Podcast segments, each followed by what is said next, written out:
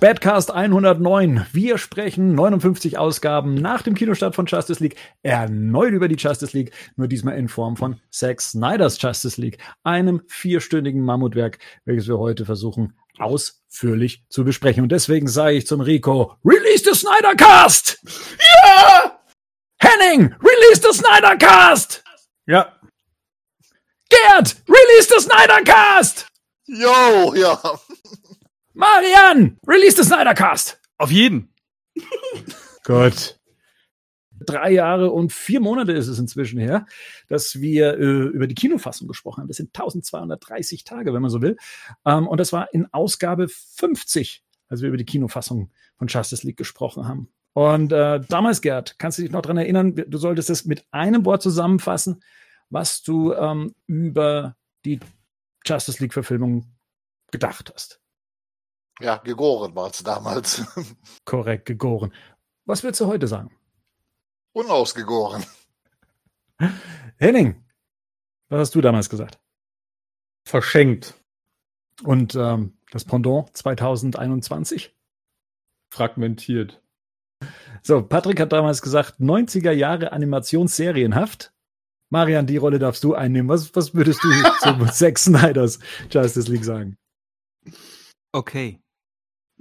Aha. Rico? Ich hatte damals, glaube ich, gesagt, gerecht. Dass es die gerechte Strafe für Warner ist. Und ich bleib einfach dabei, weil es ist halt immer noch die gerechte Strafe für Warner, was jetzt passiert. Ich, ich bleib mir treu. um es mal Okay. so sagen zu dürfen. Ich habe damals zur Kinofassung gesagt, äh, dass sie äh, kaputt ist. Oder äh, zumindest was sie mir kaputt gemacht hat. Und ähm, 2021 sage ich zu Zack Snyders Justice League, ähm, dass es würdig ist. So, abgesehen davon ähm, kam der Film so weit, wenn man mal so in die, in die, in die breite ähm, Presse reinschaut oder zumindest in die Bewertungsportale ähm, sehr gut an. Also die Kinofassung hatte zum Beispiel bei Rotten Tomatoes ähm, noch 40 Prozent, während jetzt das Snyder Cut teilweise äh, oder zeitweise bei 78 Prozent war und jetzt inzwischen bei 73 gelandet ist nach 266 Reviews. Ähm, und äh, bei Metacritic, die ja ähm, auch die, die, die großen Blätter dann äh, hier mit ein äh, sind, äh, kommen bei der Kinofassung auf 45 und nur leicht höher mit 54 bei, beim Snyder Cut. Ähm, aber durchgängig kann man sagen, bei den Zuschauern oder zumindest bei den Leuten, die abstimmen, äh, schneidet der relativ gut und äh, sehr hoch ab, sei es jetzt 95 Prozent bei Rotten Tomatoes in der, beim Audience Score oder eben 9,0 bei Metacritics. Und auch äh, hier auf batmannews.de, auch ähm, äh, bei uns war ein recht ähm, positives Echo zum Film dann auch äh, direkt zu lesen. Wir haben ja auch da eine Umfrage gestartet und ähm, man, wenn man es hier so zusammenzählt, kann man, kann man schon sagen, dass weit über, ähm, also dass das knapp die Hälfte ist als epochales Meisterwerk bezeichnen. Ähm, 29 Prozent es immer noch als einen sehr guten Film sehen und 11 Prozent es noch als guten Film bezeichnen und dann alles andere ist unter ferner Lief, ne? wenn es darum geht, ob es ein mittelprächtiger Film war, ob man den Film erst gar nicht angucken wird oder erst auf äh, Blu-ray. Also da muss man schon sagen, da waren die Stimmen damals zur Kinofassung schon differenzierter, auch wenn sich der ein oder andere versucht hat, noch, ähm, sagen wir mal, schön zu reden, wie wir ja auch bei dem ein oder anderen ähm, Hörerfeedback ähm, auch gehört haben. Aber ähm, wie es jemand so schön ähm, gesagt hat ähm, im, in, in den Kommentaren, wen interessiert denn schon solche Meinungen? Wir wollen endlich den Podcast haben, um wissen, was Gerd sagt. Das sagen die Gerd Ultras. Also Gerd, äh, im, im Sinne vom Nightmare Batman sage ich, Also, sei sehr vorsichtig bei dem, was du als nächstes sagst. Fucking kill you. Ja, äh, das ist sehr schwierig zu sagen. Und ich sag mal, eins ist ganz klar, der Film entzieht sich inzwischen so je, jedem normalen Bewertungsmaßstab. Wenn ich ehrlich bin, als Fan hat der viele Sachen, die, wo ich Bilder, Szenen für sich alleine gesehen toll fand. Wenn ich es aufs filmische Handwerk mal runterbreche, muss ich sogar sagen, ist es Snyders handwerklich schlechtester Film, weil das Pacing ist eine vollkommene Katastrophe, weil halt einfach alles in diesem Film drin steckt, was er gedreht hat und das macht ihn für die Fans sicherlich super interessant und ist, glaube ich, auch für Snyders Ego ganz toll, aber ich finde, es macht den Film an einigen Stellen sehr schwer schaubar. Ich hoffe, das Ja, war okay. jetzt diplomatisch genug. äh, Rico, hast du, hast du schon, ähm, du kannst, kannst gerne auch schon deine Meinung zum Film äh, preisgeben. Wir waren ja auch beide ähm, früh morgens dann äh, Genau. schon direkt dran. Ne? Ich habe mir extra freigenommen. Äh, du warst sowieso zu Hause. Also ich muss sagen, ja, ich, hab, ich war sowieso zu Hause, das stimmt tatsächlich. Du ja nicht. Ähm, die, ich, ich hatte tatsächlich beim ersten Mal schauen, hatte ich echt Spaß damit und fand, habe das viel schlimmer erwartet, auf was ganz viele Sachen betrifft, als es dann tatsächlich war. Ich hatte Spaß damit, es war irgendwie, ich hatte eine gute Zeit mit, es war, ich echt irgendwann mal vielleicht irgendwann auf die Medien geguckt, es war schon lang. Also morgens viereinhalb Stunden Film gucken, ist schon auch eine Ansage so. Das muss man auch erstmal wollen. Oder vier Stunden dann, aber ihr wisst ja, wie es sich damit vor, dann geht man noch mal irgendwas frühstücken zwischendrin und sowas. Und das war dann schon okay für das, was es dann war. Und es hat sich dann halt auch, ich habe mich halt die ganze Woche ein bisschen mehr oder weniger darauf vorbereitet. Ich habe Man of Steel und Batman wie Superman die zwei Abende davor geguckt. Und es hat sich dann für mich schon gut in das Gesamtbild, was ich erwartet habe, rein, ähm, reingepasst. Man muss aber auch dazu sagen, dass ich halt auch das erwartet habe, was ich halt auch schon in Man of Steel und Batman wie Superman bekommen habe. Ich habe jetzt dann, ich habe coole Bilder erwartet, ich habe eine, eine logischere Fortsetzung der Geschichte erwartet, auch wenn die, der Snyder Cut nicht Kanon ist, sondern das ist der Whedon Cut, aber ich habe das gut weiter ähm, und das war das, was, dann für, was ich erwartet habe und das war dann für mich auch okay soweit. Ich konnte da meinen mein Frieden mitmachen zu dem Zeitpunkt, als ich das erste Mal gesehen habe. Und Mhm. dazu stehe ich mit meinem Namen. Henning, wofür steht dein Name? Auf jeden Fall nicht für Babynahrung. Ähm, aber kann mich bei relativ vielem, glaube ich, Rico anschließen. Also der Film ist das, was man erwarten konnte. Und ist auch das, was ich erwartet habe. Für mich auf jeden Fall deutlich besser als die Kinofassung.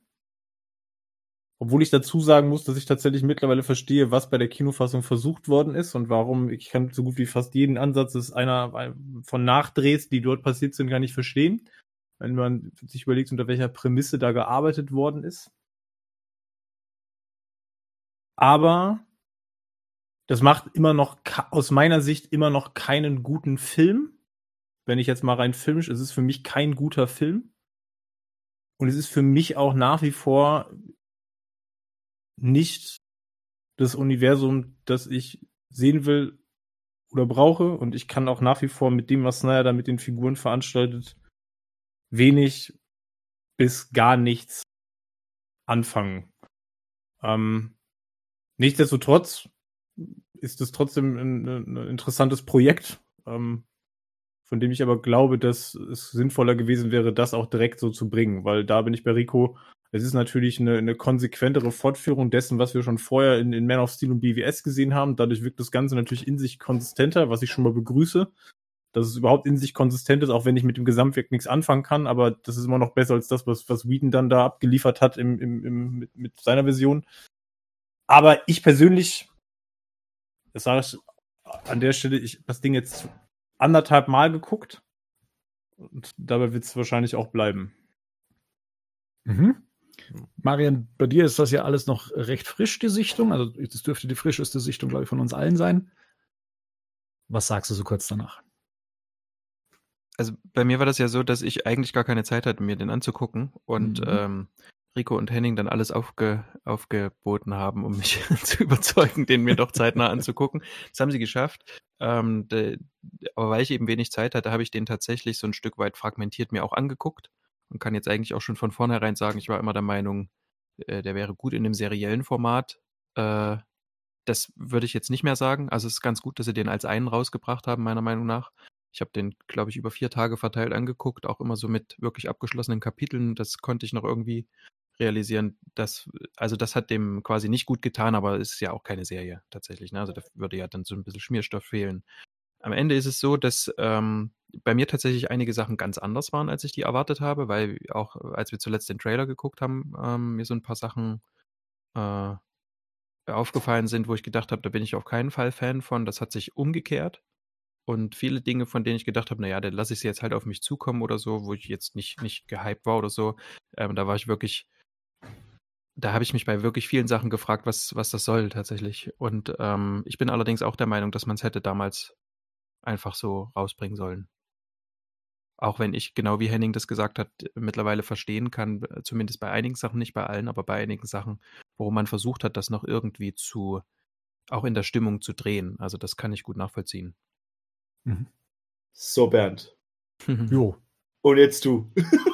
Ich bin ein bisschen überrascht, weil wir, wir, äh, wir kannten fragmentiert, glaube ich, unsere gegen, gegenseitige Meinung und ich bin gerade so ein bisschen überrascht, in wie vielen Punkten ich durch äh, zustimmen kann. Und ähm, ich bin mir auch so manchen Unzulänglichkeiten des Films ja auch vollkommen bewusst.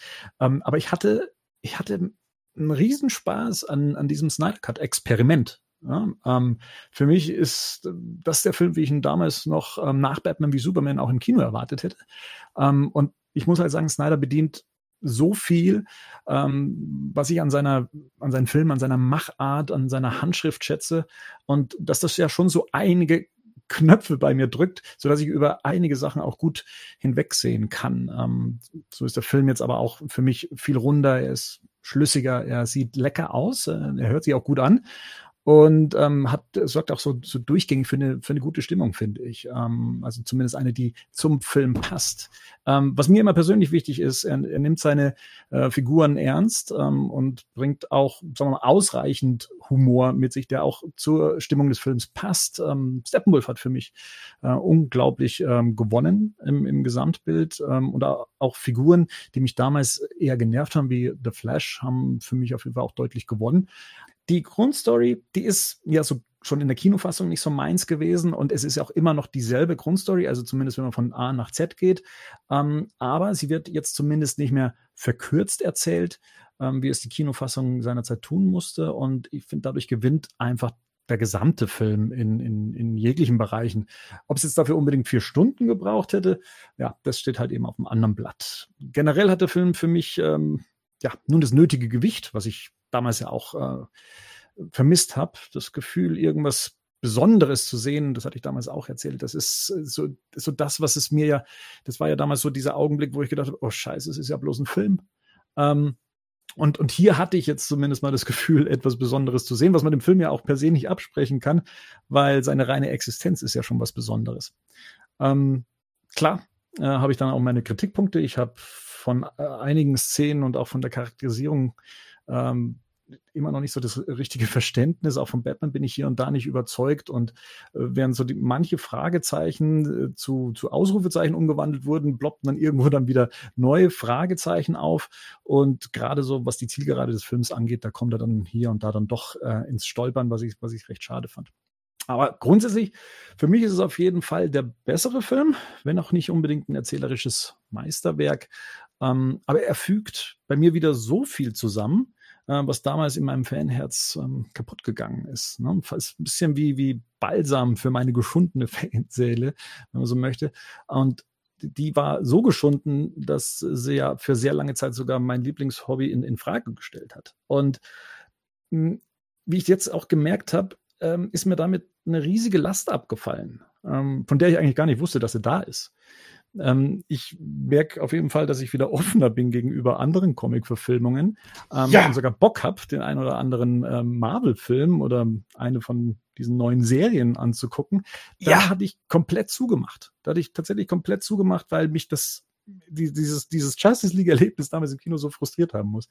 Das heißt, du hast anderen da nicht gegönnt, dass, es, dass die Spaß haben mit ihren Filmen. Vielleicht, vielleicht ist es das. Naja, und letztendlich ist jetzt da ein Film bei rausgekommen, wo ich sagen kann, mit dem kann ich gut leben. Also in mir zumindest äh, weckt da so ein bisschen äh, das Verlangen, doch noch mehr davon sehen zu wollen. Äh, zumindest hätte ich, hätte ich Bock drauf, daraus äh, aus dieser Welt was zu sehen. Aber ich bin auch völlig zufrieden, völlig fein und selig damit, äh, wenn das Snyderverse jetzt damit, äh, damit jetzt enden sollte. Genau. Das, da kann ich dir zu 100% zustimmen. Es geht mir in weiten Teilen exakt genauso. Also vor allem halt auch, was, die, was das Ende betrifft. Ich finde es nach wie vor schade, dass das Ding im Prinzip wieder nicht für sich stehen kann, weil dort trotzdem auch viele offene Enden aufgemacht werden und ich gern viele Sachen tatsächlich gesehen hätte, die mir nur erzählt wurden, mal wieder. Das fängt bei der letzten Sequenz an und bei ganz vielen anderen Sachen. Aber trotzdem kann ich jetzt besser mit der ganzen Sache abschließen, als ich mit BWS tatsächlich konnte. Jetzt ist es für mich halt auch irgendwie vorbei dann so. Und denn die After Credits muss ich mir nicht nochmal angucken von Justice League. nee. Welche von den 15? Ja, alle. Ja, genau. Genau, das ist der Punkt, so ein bisschen. Ja. Vielleicht noch, bevor wir in den Film direkt einsteigen, ähm, vielleicht zu, zu den technischen Geschichten, die uns ja auch vorher noch äh, beschäftigt hatten. Ähm, fangen wir mal mit dem offensichtlichsten an, das 4 zu 3 Format, das IMAX-Format. Mich hat's jetzt ähm, nicht mehr so großartig gestört. Ich saß irgendwann da und vor meinem TV und war dann da in dem Film drin. Ähm, Habe jetzt links und rechts nicht wirklich großartig was vermisst, wobei mich jetzt auch nicht gestört hätte, wenn ich links und rechts auch noch ein bisschen mehr Inhalt gesehen hätte. Ähm, aber es war für mich jetzt nicht so schwerwiegend, äh, wie ich es wie geglaubt hatte, auch wenn ich die, die Entscheidung nach wie vor nicht äh, als, als äh, konsumerfreundlich ähm, empfinde. Aber ja, wie, wie ging es euch mit dem Format? Genau gleich. Das Problem an der Sache war, und ich habe jetzt in Vorbereitung auf diesen Podcast, auf den ich mich sehr gefreut habe, habe ich mir mal auf YouTube so ein bisschen die Vergleichsvideos angeguckt. Es gibt irgendjemanden, der relativ viel Vergleiche geschnitten hat, der die gleichen Szenen nebeneinander gepackt hat, von beiden Filmen, von Whedon und von, von Snyder. Und im Endeffekt gefällt mir alles, was ich bei Snyder sehe, viel besser aber es sieht bei Whedon durch das Breitformat einfach wie ein Film aus. Und bei, bei, bei, also auch das Bild halt nebeneinander zu sehen, ist dann vielleicht unfair für Snyder, aber du hast halt einfach dieses kleine Quadrat neben dem Breitformatbild. Und das ist genau das, was mich auch beim, bei, beim Gucken gestört hat. Es hat für mich keinen Sinn gemacht, wie du schon gesagt hast, es ist komplett konsumerunfreundlich. Und es hat einfach für mich so ein bisschen die Epicness rausgenommen. Weil es ja. sich immer so ein bisschen wie so ein abgefilmtes Handy-Video angefühlt hat. Und das, und ich, und ganz ehrlich, das ist für mich wirklich ein Problem gewesen. Ich habe den Film jetzt viermal gesehen fast. Also zweimal und einmal noch mit Freunden. Dreimal habe ich ihn gesehen, dreimal. Und ein Freund von mir hat das ganz gut ausgedrückt. Der hat gesagt, es wirkt zu gewollt. Man hat zu gewollt irgendwas auf künstlerisch einfügen wollen oder wollte seinen eigenen Stempel aufsetzen. Und der hat noch nicht die Schwarz-Weiß-Fassung gesehen. Der hat meinen Rant gehört, den ich dann irgendwann hatte nach zwei Bier. Das war viel schlimmer. Aber was manche Sachen betrifft. Und, da bin und, ich jetzt schon gespannt. Ja, ja, ja das, den will das, ich auch hören. Der, der, der, kommt auch, der kommt auch nachher noch, keine Sorge, wir so weiter kommen. Ähm, und, und, und das war halt sowas, und das hat für mich wirklich so diese, diese Epicness weggenommen, tatsächlich das Bild. Ja. Und da mag man vielleicht auch dann gebrandet sein auf was anderes, auf ein großes, fettes Breitbild. Ja. Man darf halt nicht vergessen, ich habe einen Beamer daheim, ne? der ist halt drei Meter diagonal. Und wenn ich dann halt nur die Hälfte von bekomme und dazwischen meinen beiden Boxen einfach abschneide, das wirkt halt wie ein abgefilmtes YouTube-Video. Und das hat meiner Ansicht nach nicht den gewünschten Erfolg gehabt. Ich sehe das wie Rico. Also es ist halt, oder wie Ricos Kumpel, es ist halt sehr gewollt. Ne? Es ist eine künstlerische Vision, die sich irgendwie wahrscheinlich den allerwenigsten erschließen wird, weil es auch tatsächlich zum Rest der Vision, die ich hier präsentiert bekomme, ja überhaupt nicht passen will. Mhm. Also das ist sowas, ich kann das verstehen, wenn man das, keine Ahnung, bei, bei, weiß ich nicht, sowas wie, ähm, ich komme auf den Namen gerade nicht. Äh, der, der Watch Leuchtturm, ja. Ähm, mit, auch mit Robert Pattinson ja, ja, und genau. Dafoe. So, weißt du, das ist ein Ding, wo ich sage, okay, da versuche ich irgendwie eine bestimmte Ära äh, irgendwie aufleben zu lassen. Ich verstehe auch, dass ein Film wie die Arthouse, äh, wie die Artist von 2011, ne, der irgendwie als als Stummfilm Reminiszenz dann irgendwie natürlich entsprechend die Technik irgendwie emuliert, aber das hier verstehe ich ehrlich gesagt nicht. Also vor allem, weil man ja an ganz vielen Stellen irgendwie erkennt, dass Zack Snyder aus meiner Sicht sich bei Bildkomposition ja ganz stark auch zum Teil an Herr der Ringe orientiert und du hast wahnsinnige Panoramashots mit, mit, mit wahnsinnig ausufernden Kamerafahrten, wo gefühlt irgendwie, ne, gefühlt manchmal eine halbe Minute lang die Kamera in eine Szenerie reinfährt, was ich grundsätzlich mag, weil man, ne, man kommt an einem Ort irgendwie an, man wird da eingeführt, so, das ist cool, aber dann hast du halt dieses abgeschnittene Ding, wo du denkst, irgendwie wirkt das, es wirkt halt nicht episch breit, ne, und das brauchst du bei solchen Shots tatsächlich schon, deswegen, äh, ich kann mit dem Format persönlich überhaupt nichts anfangen. Es ist jetzt nicht so, dass beim Gucken die ganze Zeit denkst, oh, ich habe jetzt nicht gedacht, boah, das nervt und das nervt, aber es gedacht so, es könnte auf jeden Fall besser wirken noch, ne? Es könnte noch einnehmender sein, tatsächlich. Und, und es kommt ja noch was dazu, zumindest im Streaming oder jetzt auch bei Sky und so weiter die Auflösung wird nochmal halbiert und wir haben ja eh schon bei Sky so technische Probleme, gerade beim Streaming und auch bei der Ausstrahlung von der Qualität. Und du nimmst ja nochmal von dem HD-Bildformat quasi die halbe Pixelanzahl weg und schickst das über den Äther. Das heißt, dieses Bild wird dadurch ja noch teilweise auch unscharf. Äh, und ich bin mal wirklich auf die 4K-UAD gespannt. Ich hoffe mal, dass es dann da besser aussehen wird, als das, was wir jetzt äh, zu sehen bekommen. Das war teilweise wirklich ärgerlich. Also Besser aussehen, gutes Stichwort, Gerd. Ähm, kommen wir doch mal gleich zu den, zu den Special Effects. So, jetzt haben wir das fertige Produkt vor uns liegen. Ähm, und äh, wir hatten da auch schon unsere Diskussionen dazu, wie, wie gut gelungen oder weniger gut ähm, diese, diese Effekte ausgefallen sind. Ähm, das, also aus meiner Sicht gab es ja da sehr ein, ein sehr schwankendes Bild ähm, im, im, im, gesamten Kontext, aber ähm, überwiegend fand ich das eigentlich ganz okay. Also es gab tatsächlich für mich so herausstechende Szenen, die ich die ich äh, so gar nicht gelungen fand. Das war tatsächlich diese Schuhsequenz mit, mit Flash ähm, und was da alles so mit dranhing. Und ähm, dann der, der, der, der Cameo äh, mit Martian Manhunter, aber kann das sein, dass der, dass der gar nicht, also dass der so, wie soll man sagen, dass der so hm, programmiert ist, ist der falsche Ausdruck, aber dass da niemand stand, der in einem Anzug ähm, als, als Grundlage war, sondern so komplett animiert wurde aus, aus dem Nichts. Weißt, weißt du das? Kannst du das abschätzen? Der ist komplett animiert worden ohne. Der Schauspieler hat nur den Text eingesprochen, hat aber nie mehr zur Verfügung gestanden äh, für entsprechende Greenscreen-Aufnahmen. Der sieht merkwürdig aus. Generell würde ich aber mal sagen, ist der Look stimmig von dem Film.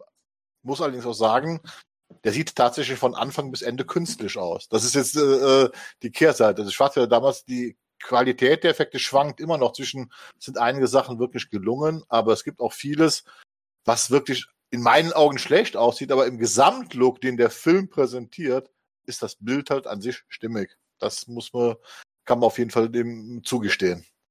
Ich, ich ja, finde, man sieht halt ganz klar, welche Sachen halt neu sind, ne? Und zum Beispiel halt diese Szene mit Darkseid in der Betthöhle, mit Superman oder Toten Lois. Ja. Wisst ihr, welche ich meine? Ja. Hm. Da sieht man, man hat erstmal, weiß nicht, ob ihr das mitbekommen habt, man hat Superman aus Man of Steel genommen. Richtig, das ist ja die Schlussszene. Ja, ja, das ist die Schlussszene. Genau, wie er halt Zod umbringt und heult. Das ja. ist der Superman. Und das sieht halt einfach, das sieht halt einfach nicht gut aus. Und dagegen hast du zum Beispiel jemanden wie Steppenwolf, der, wo ich am Anfang noch so ein bisschen provokant gesagt habe, ja, jetzt arg viel besser als bei, äh, bei beim, im, im, im Whedon Cut ist jetzt nicht. Der sieht aber tatsächlich deutlich besser aus. Also der hat wirklich gerade in, äh, in vielen Szenen hat er wirklich gewonnen durch sein Design. Aber gerade diese Szene in der Betthöhle mit, mit, mit Darkseid und Lois und, und, und, Superman, das war wirklich, das war wirklich schlimm. Also da hätte ich das lieber weggelassen und dann halt vielleicht ein bisschen mehr, weniger Foreshadowing für die Zukunft betrieben, das vielleicht nicht kommt. Weil die Sachen, die, glaube ich, schon drin waren, die es schon gab von dem Film, die sahen tatsächlich für mich, für meine Verhältnisse oder für mein Empfinden ganz gut aus, fand ich. Mhm. Vor allem auch die längeren Szenen dann, ne? Also die Sachen, die dann halt länger gehen. Ich finde, man hat ganz deutlich immer gesehen, was es neu ist und was es schon gab. So. Okay. Ja. Also das wäre mir gar nicht mal so aufgefallen. Ähm, das das äh, ist, ist interessant, das müssen wir vielleicht nochmal angucken. Das ähm, mit Darkseid meinst du? Genau, diese äh, Darkseid-Sequenz, vielleicht auch, weil es eben als eine Vision gedacht war, vielleicht habe ich dann auch die Effekte in dem Fall. Äh, Aber hast du es erkannt, dass es der Man of Steel Superman ist? Das habe ich nicht erkannt, ehrlich gesagt. Ich habe ich hab erst, äh, glaube ich, auch beim zweiten Mal gesehen, dass im Hintergrund das Robin-Kostüm. Genau, äh, daran habe ich es nicht gesehen. Und, und, ja. und wenn du dann mal drauf achtest, diese Heul-Animation ist exakt die gleiche, wie wenn okay. er Sod umbringt. Das ist exakt das gleiche Bild. Okay, ja, was ich dann schon da, beeindruckend fand, weil dann man halt dann, dann so weit zurückgegangen ist, nochmal, um nochmal Sachen wiederverwendet hat, was ich dann schon wieder fast cool fand, muss ich dann zugeben. Ich hatte auch den Eindruck, dass, dass äh, Jesse Eisenberg als Lex Luthor äh, zu Beginn des Films dass der dann noch mal reinkopiert wurde und jetzt gar nicht so geplant war. Ja. Der stand nicht in der Pfütze drin, das stimmt ja. schon, das, das habe ich auch gedacht. Für mich sah das eher so, als ob man Jesse Eisenberg einfach von irgendeiner anderen Szene, weil das Outfit hat er fast den ganzen Film noch mal reinkopiert hatte. Aber gut, da kann ich mich. Er irren. hatte offiziell zwei Drehtage gehabt bei Justice League, aber ich vermute mal, die sind tatsächlich dann für diese Bootssequenz draufgegangen, ne? ja, für das naja. Schiff. Äh, was mir visuell noch aufgefallen ist, also woran ich mich an dem Film so ein bisschen störe, äh, Gerd, wir hatten da auch schon mal so versucht, ein bisschen zu fachsimpeln, das ist einfach dieser generelle Einsatz von, von Greenscreen. Ne? Also das ist, äh, das, das ist immer noch nicht in Perfektion auf, auf Film zu bannen und besonders, wenn man sich vorher Batman wie Superman angeguckt hat, der halt dann noch so im Vergleich handgemacht aussieht, ähm, stößt es einem ja hier schon auf, wie, ähm, ja, wie, wie künstlich manche Szenerien wirken. Ähm, nehmen wir mal Diana zum Beispiel äh, in, vor, dem, vor dem griechischen Schrei, äh, vor dem griechischen Amazonenschrein und so weiter. Ähm, dass es dann doch des Öfteren auszumachen ist, wann vor Greenscreen gedreht wird. Sind das Kostengründe? Ist das, sind das Effizienzgründe? Ist es so viel günstiger, alles in, in vor Greenscreen zu drehen? Es ist eigentlich nicht günstiger, aber ich glaube jetzt im Nachhinein auch mit dieser Entstehungsgeschichte, was Snyder da ja gemacht hat, weil er hat ja seine Version quasi gedreht, mitgedreht, im, äh, äh, ohne dass Warner das wirklich wusste oder sonst was, äh, ist es natürlich für ihn effizienter gewesen, die Leute die ganze Zeit im Studio zu filmen, weil er brauchte sich dann nicht großartig zu kümmern, dass irgendwelche Kulissen bereit waren. Das konnte ja alles gemacht werden. Und das ergibt natürlich dann diesen Look. Das heißt, der hat ja seine Dreharbeiten relativ schnell abgeschlossen, die äh, Außendreharbeiten damals, die ja tatsächlich, sieht man ja auch, die Island-Szenerie ist ja in echt gedreht worden, das ist, äh, sind ja so alles. Und irgendwann kippt dieser Film ja komplett. Das sieht man ja selbst, wenn sie dann mit Cyber auf dieser Straße steht, sieht man, das ist eine Greenscreen-Aufnahme, die, die gemacht worden ist, dass es halt äh, alles einen künstlichen Look hat. Und ich glaube, das ist einfach für ihn effizienter gewesen, weil so konnte er so viel von dem Material drehen, wie er wollte und wie er brauchte für seine Fassung. Aber auch da glaube ich, dass man irgendwann oder relativ früh schon entschieden hat, welche Filme in den Whedon Cut kommen, welche nicht. Weil auch da gibt es große Qualitätsschwankungen, finde ich, wie Sachen aussehen. Ich glaube, Snyder hat einfach relativ viel von den Sachen, die er halt gedreht hat, einfach in diesen Snyder Cut jetzt mit reingenommen. Mhm. Und zum Beispiel ganz schlimm ist ja auch die Szene, wenn Barry da in sein Versteck geht oder diese Bahn hinten vorbeifährt. Das sieht ja, das sieht ja wirklich grausam aus. Also das, ich habe es halt relativ auf einem großen Bild gesehen. Das sah wirklich halt einfach nicht gut aus. Und dagegen gibt's aber ganz viele Szenen, die auch vor Greenscreen sind, die ich deutlich besser fand, deutlich stimmiger fand, wie zum Beispiel ähm, der Kampf gegen Superman. Da ist ja auch alles Greenscreen drumherum. Und da, gerade wenn dann die Justice League, also die ohne Batman vor Superman stehen, das sah dann eigentlich für mich deutlich besser aus wie andere Sachen in dem Film. Und eigentlich hat der Snyder schon ein recht gutes Händchen, wie ich finde, Greenscreen gut einzuarbeiten, dass man es nicht wirklich als Greenscreen erkennt in, in vielen Situationen. Zum Beispiel auch halt, wenn man den Doomsday-Kampf oder die, die ganzen Sachen, was ja schon der, der gleiche Szenario war, da hat man das dann weniger gesehen. Ja, aber es fällt ja auch auf, dass das Grading, dieses weniger farbige, den Effekten auch gut, wie zum Beispiel die Eröffnung mit Wonder Woman, wenn sie oben auf dieser äh, Statue steht, diese erste Szene, die äh, ist ja bei Wieden extrem bunt halt und jetzt, wenn man die Farben zurücknimmt, sieht sie halt, man sieht immer noch, dass es künstlich ist, aber sie sieht besser aus in diesem äh, äh, etwas entsekt, äh, äh, mehr entsättigten, entsättigten Look, ne, der da, da dran ist. Einigen wir uns drauf, dass es einfach Dinge gibt, die kannst du einfach, und es gibt einfach Dinge, die kannst du nicht vernünftig gut animieren. Ne? Also, wenn ich noch einmal in einem Film CGI-animierte Pferde sehen muss, Ja. dann, äh, dann, dann Ja. falle ich aus dem Sattel. Ja. Weil das ist echt, das ist eine Katastrophe, ist das. Das ist Ja. wirklich ganz schlimm. Also, so Massenszenen, ne, wo du sofort siehst, irgendwie, Hm. das ist alles, das, das, das sieht alles nicht natürlich aus, die, der ganze Bewegungsablauf, ne? Und das hast du teilweise, das habe ich in Computerspielen tatsächlich schon besser gesehen. Ja. Also da sieht es in Red Dead Redemption 2, sieht das teilweise besser aus als da im Film. Ja. Ja. Also das ist, und das ist schon so ein Punkt, und das hast du ja an vielen Stellen. Wir haben das damals gleich bei Wonder Woman gesagt, ich will jetzt nicht die Effekte mit Wonder Woman vergleichen, das ist nochmal eine andere Liga. Ähm, ne? Aber du kannst bestimmte Abläufe, auch körperliche Abläufe, und das betrifft Tier und Mensch gleichermaßen, ähm, die man tatsächlich auch gut vor Augen hat, die kriegst du nicht gut Ja, animiert. das fällt immer wieder auf. Und natürlich dann ist es das Maß, was, was Bernd halt sagte, sorry Bernd, was du gesagt hast, ist natürlich das Maß auch einfach. Ne? Ja. Also es ist irgendwann auch einfach dann die Quantität. Wenn das mal zwischendurch ein Shot ist, der auch nicht irgendwie so gut aussieht, okay, das hast du sofort wieder vergessen. In dem Film jetzt hier hast du natürlich einfach auch über die Masse an Effekten kannst du da irgendwann ja kaum drüber wegsehen. Ich glaube, Also, letzte, das- die letzten zwei Stunden sind ja eigentlich nur noch Greenscreen, die da stattfinden. Da ist ja nichts mehr äh, von, glaube ich, großartigen Realaufnahmen. Die Brücke sehen. ist echt. Die Brücke ist echt, wow. Ja, also Simon Skira äh, gebe ich auch recht. Also da, da, die, die Szenerie mit den Pferden, die dann wegreiten, das war für mich so ein Upsala-Effekt in dem Moment. Und gleichzeitig zeigt es mir wieder auf, man muss doch nicht alles am, am Rechner machen, nur weil es theoretisch möglich ist. Ja. Ähm, Da ja, überschätzt man sich wohl auch gerne in dem, in dem, was man äh, machen möchte und es wahrscheinlich für effizient findet. Ja, aber gut, da steckt man nicht in der Produktion drin. Was, was ich allerdings ähm, tatsächlich einen, ganz großen Mehrwert für den Film war, war dann äh, der Look. Also der dann eben auch ähm, mit, mit all dem dann stimmig war, wie, wie die Szenen ausgeleuchtet waren, was noch viel härter auffällt, wenn man sich dann nochmal die, die Whedon-Version anguckt, der, Mhm. bei der ja sämtliche Tiefen und Schattierungen rausgenommen wurden, ähm, so viel Farbe wie möglich ins, ins, ins Zyan zu drehen, damit das Ganze, ähm, ich möchte nicht sagen lebendiger, aber halt eben bunter wirkt. Ähm, und, und wir haben ja oft drüber gesprochen, das Batman-Kostüm, das kann halt bei falscher Beleuchtung ähm, und bei falschem Grading halt eben auch recht peinlich aussehen. Und äh, hier hat man meiner Meinung nach ganz viel wieder reparieren können, was, was den Look and. Feel des Films angeht. Also ganz krass fand ich, wie geil das Batman-Kostüm aussah, diese Szene, wo die vor Star Labs stehen, vor diesem, vor dem Raumschiff und Batman sich runterseilt und dann mit dem Anzug so dasteht und das, das Cape so halb über die Schultern geht. Das fand ich, weiß nicht, ob ich daran erinnert, wenn ich achtet mal sechs Mal drauf, wenn wir den Film nochmal gucken. Und das fand ich sah schon ganz cool aus. Der hat schon echt ein paar gute Szenen gehabt. Also Batman hat zwar in vielen Sachen verloren bei mir in dem Film, generell Batman und Superman sind für mich die schwacheren Justice League-Mitglieder im Film, aber optisch hat er auf jeden Fall gewonnen für mich. Das kann Snyder halt. Genau, ich wollte gerade sagen, dass der Film gut aussieht. Ja. Ich glaube, da, da brauchen wir, glaube ich, uns nicht drüber streiten. Ne? Also das ist, ich finde, Und, ja, sowohl das Grading als auch alles, was, was die, was, was den Stil betrifft, ähm, ja, das sieht einfach Snyder, wie man was von Snyder halt gewohnt ist. Das sieht einfach halt wirklich einfach gut aus. Ne? Ja. Voll. Ebenso das Sounddesign, das hat der Band, glaube ich, vorhin auch schon gesagt. Ne? Das, das klingt gut. Das, auch das Sounddesign, ähm, wenn man es jetzt nicht gerade via Sky Ticket in Stereo geguckt hat, ähm, dann ist es sicherlich, aber ne, also das ist, das ist Sounddesign, ist wirklich, ist wirklich das herausragend. Also da kann man sich, glaube ich, tatsächlich, auch wenn wer, wer den Film mag, ich glaube, da kann man sich tatsächlich ähm, auf die Veröffentlichung physischer, auf physischen Medien freuen, wenn dann tatsächlich auch irgendwie der Ton vernünftig transportiert werden kann, weil das ähm, die Mehrkanal-Tonspur, die ist auf jeden Fall schon äh, sehr, sehr gut gewesen mit der Abmischung. Ist da was für dich speziell herausgestochen? Also so etwas, wo du was du benennen könntest, was du besonders gut fandst?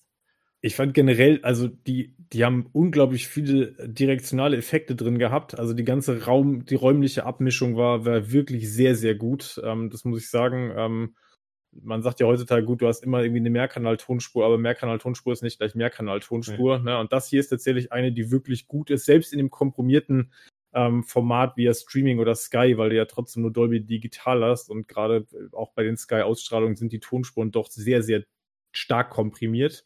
Ähm, da ka- kannst du natürlich die Stärken erst auf dem Medium wieder ausspielen, wenn es eine unkomprimierte Tonspur ist. Und ähm, ja, also die klang, klang einfach wirklich gut. Ne? Also es war einnehmend, es war räumlich jederzeit gut zu verstehen. Ne? Also es war schon, war ein wirklich guter Tonmix, muss ich sagen. In der Betthöhle zum Beispiel gibt es eigentlich, die gar nicht so laut ist und so weiter, aber ich sag mal, so eine Höhle, so geschlossene Räume mit Hall, ist immer so eine Königsdisziplin im Film, das abzumischen, weil meistens hauen die dann nur einen Hall drauf, der von überall kommt. Und hier hast du einen sehr dezenten Direktional, also der sich auch an, an die Figuren tatsächlich richtet. Das heißt, die sprechen teilweise, die, die Hall geht von links nach rechts und so weiter. Das ist ganz dezent. Und das ist schon große Kunst, sowas zu machen. Also da äh, hat es mir sehr gut gefallen. Also, und generell, was ich auch klasse finde, das bin ich auch mal gespannt auf der High-Definition-Tonspur. Du hast äh, den kräftigen Bass, aber nicht diesen wummernden Bass, also weißt du, wo der dann einfach alles Ja. zukleistert, sondern Stimmt. der ja. kommt auf den Punkt. Also das ist also das ist, ist dann wirklich eine Verstärkung. Und das ist, äh, ist grandios, auf jeden Fall. Und es ist, und es ist tatsächlich auch ein Punkt, also der Film ist ja schon auch durch, also wenn wenn's wenn's zur Sache geht, wie bei Snyder, dann ist natürlich die Tonspur auch laut, ne? Also es geht ja viel auch irgendwie auditiv zur Sache, aber da gehen die Sachen nicht unter, das ist kein Brei am Ende, ne? Und das ist so ein bisschen, es ist auch, die, die Musik ist ja auch stellenweise, also bei Man of Steel war das irgendwie schon so damals mit, mit diesem ganzen Dubstep-Soundtrack, der da drunter lag. Irgendwie, das war, ein, war irgendwann ein Wummern, ein Brummen, das war teilweise übersteuert. Hier ist das alles irgendwie sehr, das ist sehr, das ist sehr gut justiert. Ja. Ne? Das ist irgendwie einfach in der Abmischung auch gut. Stimmen kommen auch trotzdem noch durch, da, wird- da geht nichts unter, selbst wenn das irgendwie in Krawall ausartet. Also das war wirklich ähm, von der technischen Seite sehr, sehr gut. Aber wenn wir gerade bei Audio sind, der Soundtrack war richtig geil. Also ich fand den richtig gut durchgehend.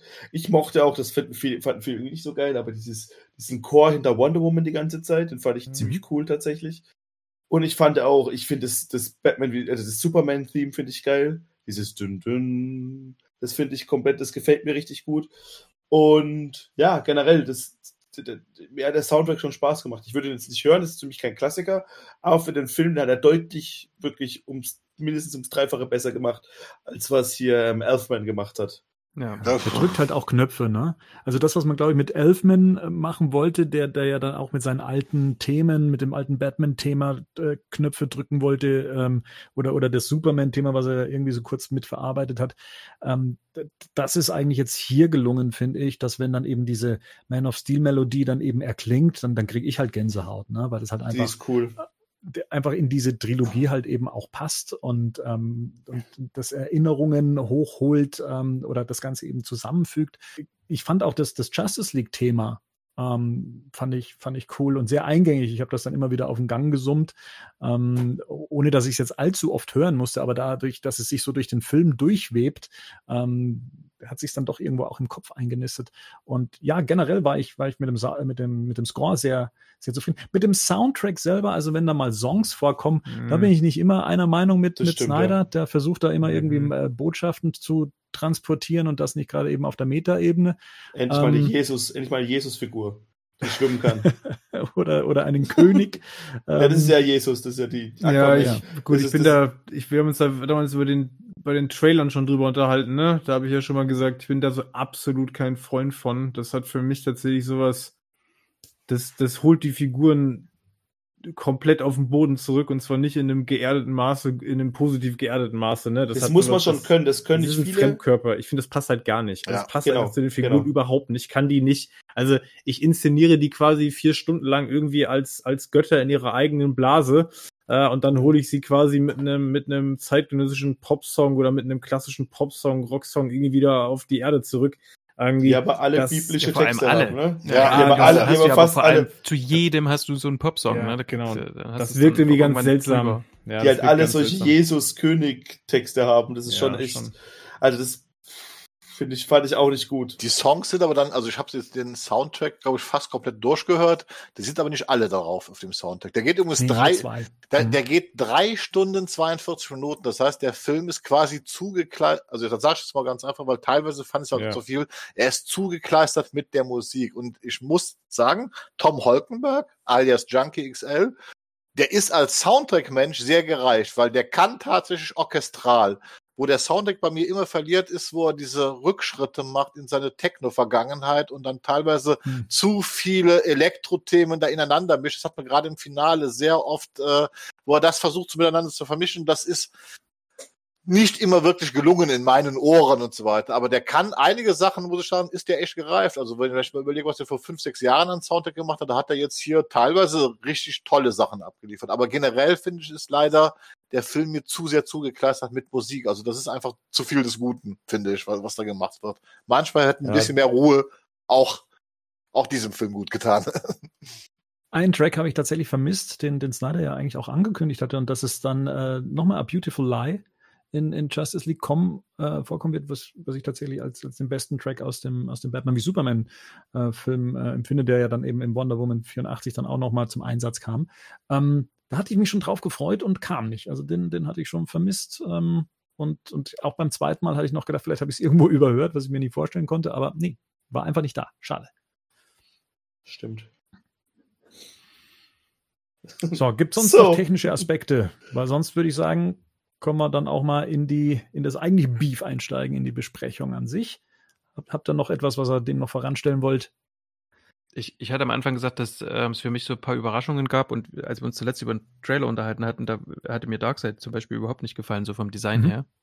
Ähm, und mir ging es mit Steppenwolf ähnlich wie Rico und da muss ich sagen, die habe ich, da habe ich eigentlich jede Szene mir sehr gern angeguckt. Das muss ich mal sagen. Mir hat zwar diese, ähm, ich mochte zwar diese, diesen Dr. Doom Desart nicht, also diese, wie, wie heißt denn das?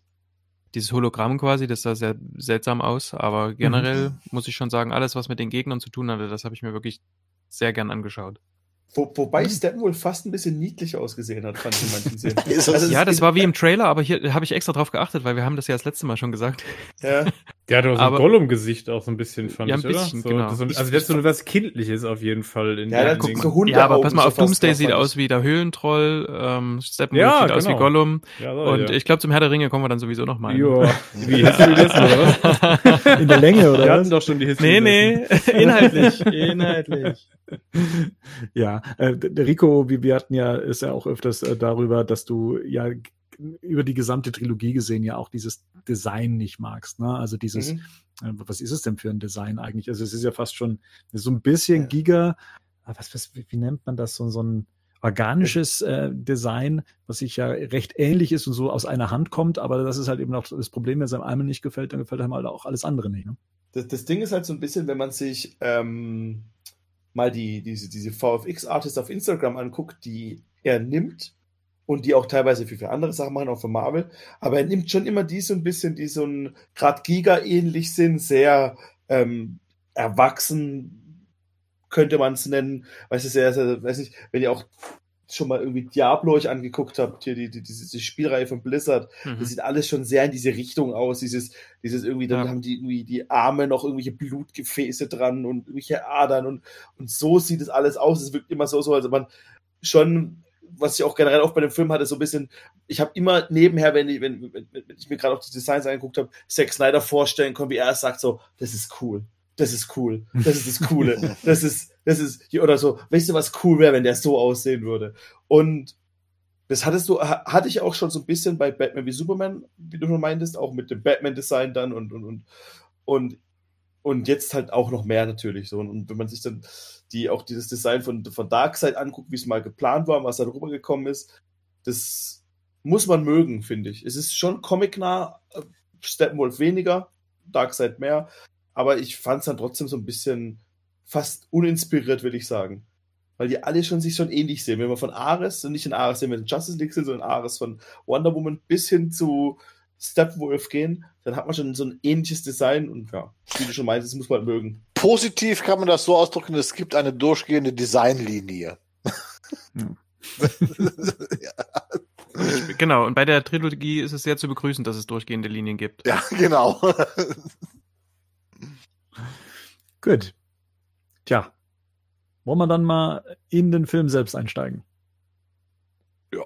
Dann würde ich nochmal auch äh, schnell was Gerne. vorstellen. Und, und zwar, dass wir ähm, bei der Besprechung versuchen, ähm, uns ähm, um das von dem Ganzen drumherum, was sich um den Snyder Cut äh, so im Social Media Bereich äh, äh, abgespielt hat, dass wir das versuchen auszublenden. Äh, denn da gab es auch bei uns intern immer wieder mal Momente, wo uns das alles recht angenervt hat und auch für Spannungen im Team gesorgt hat. Und ähm, gerade wenn es so um, um den Kult um Zack Snyder und seine One-Man-Marketing-Show ging und so weiter.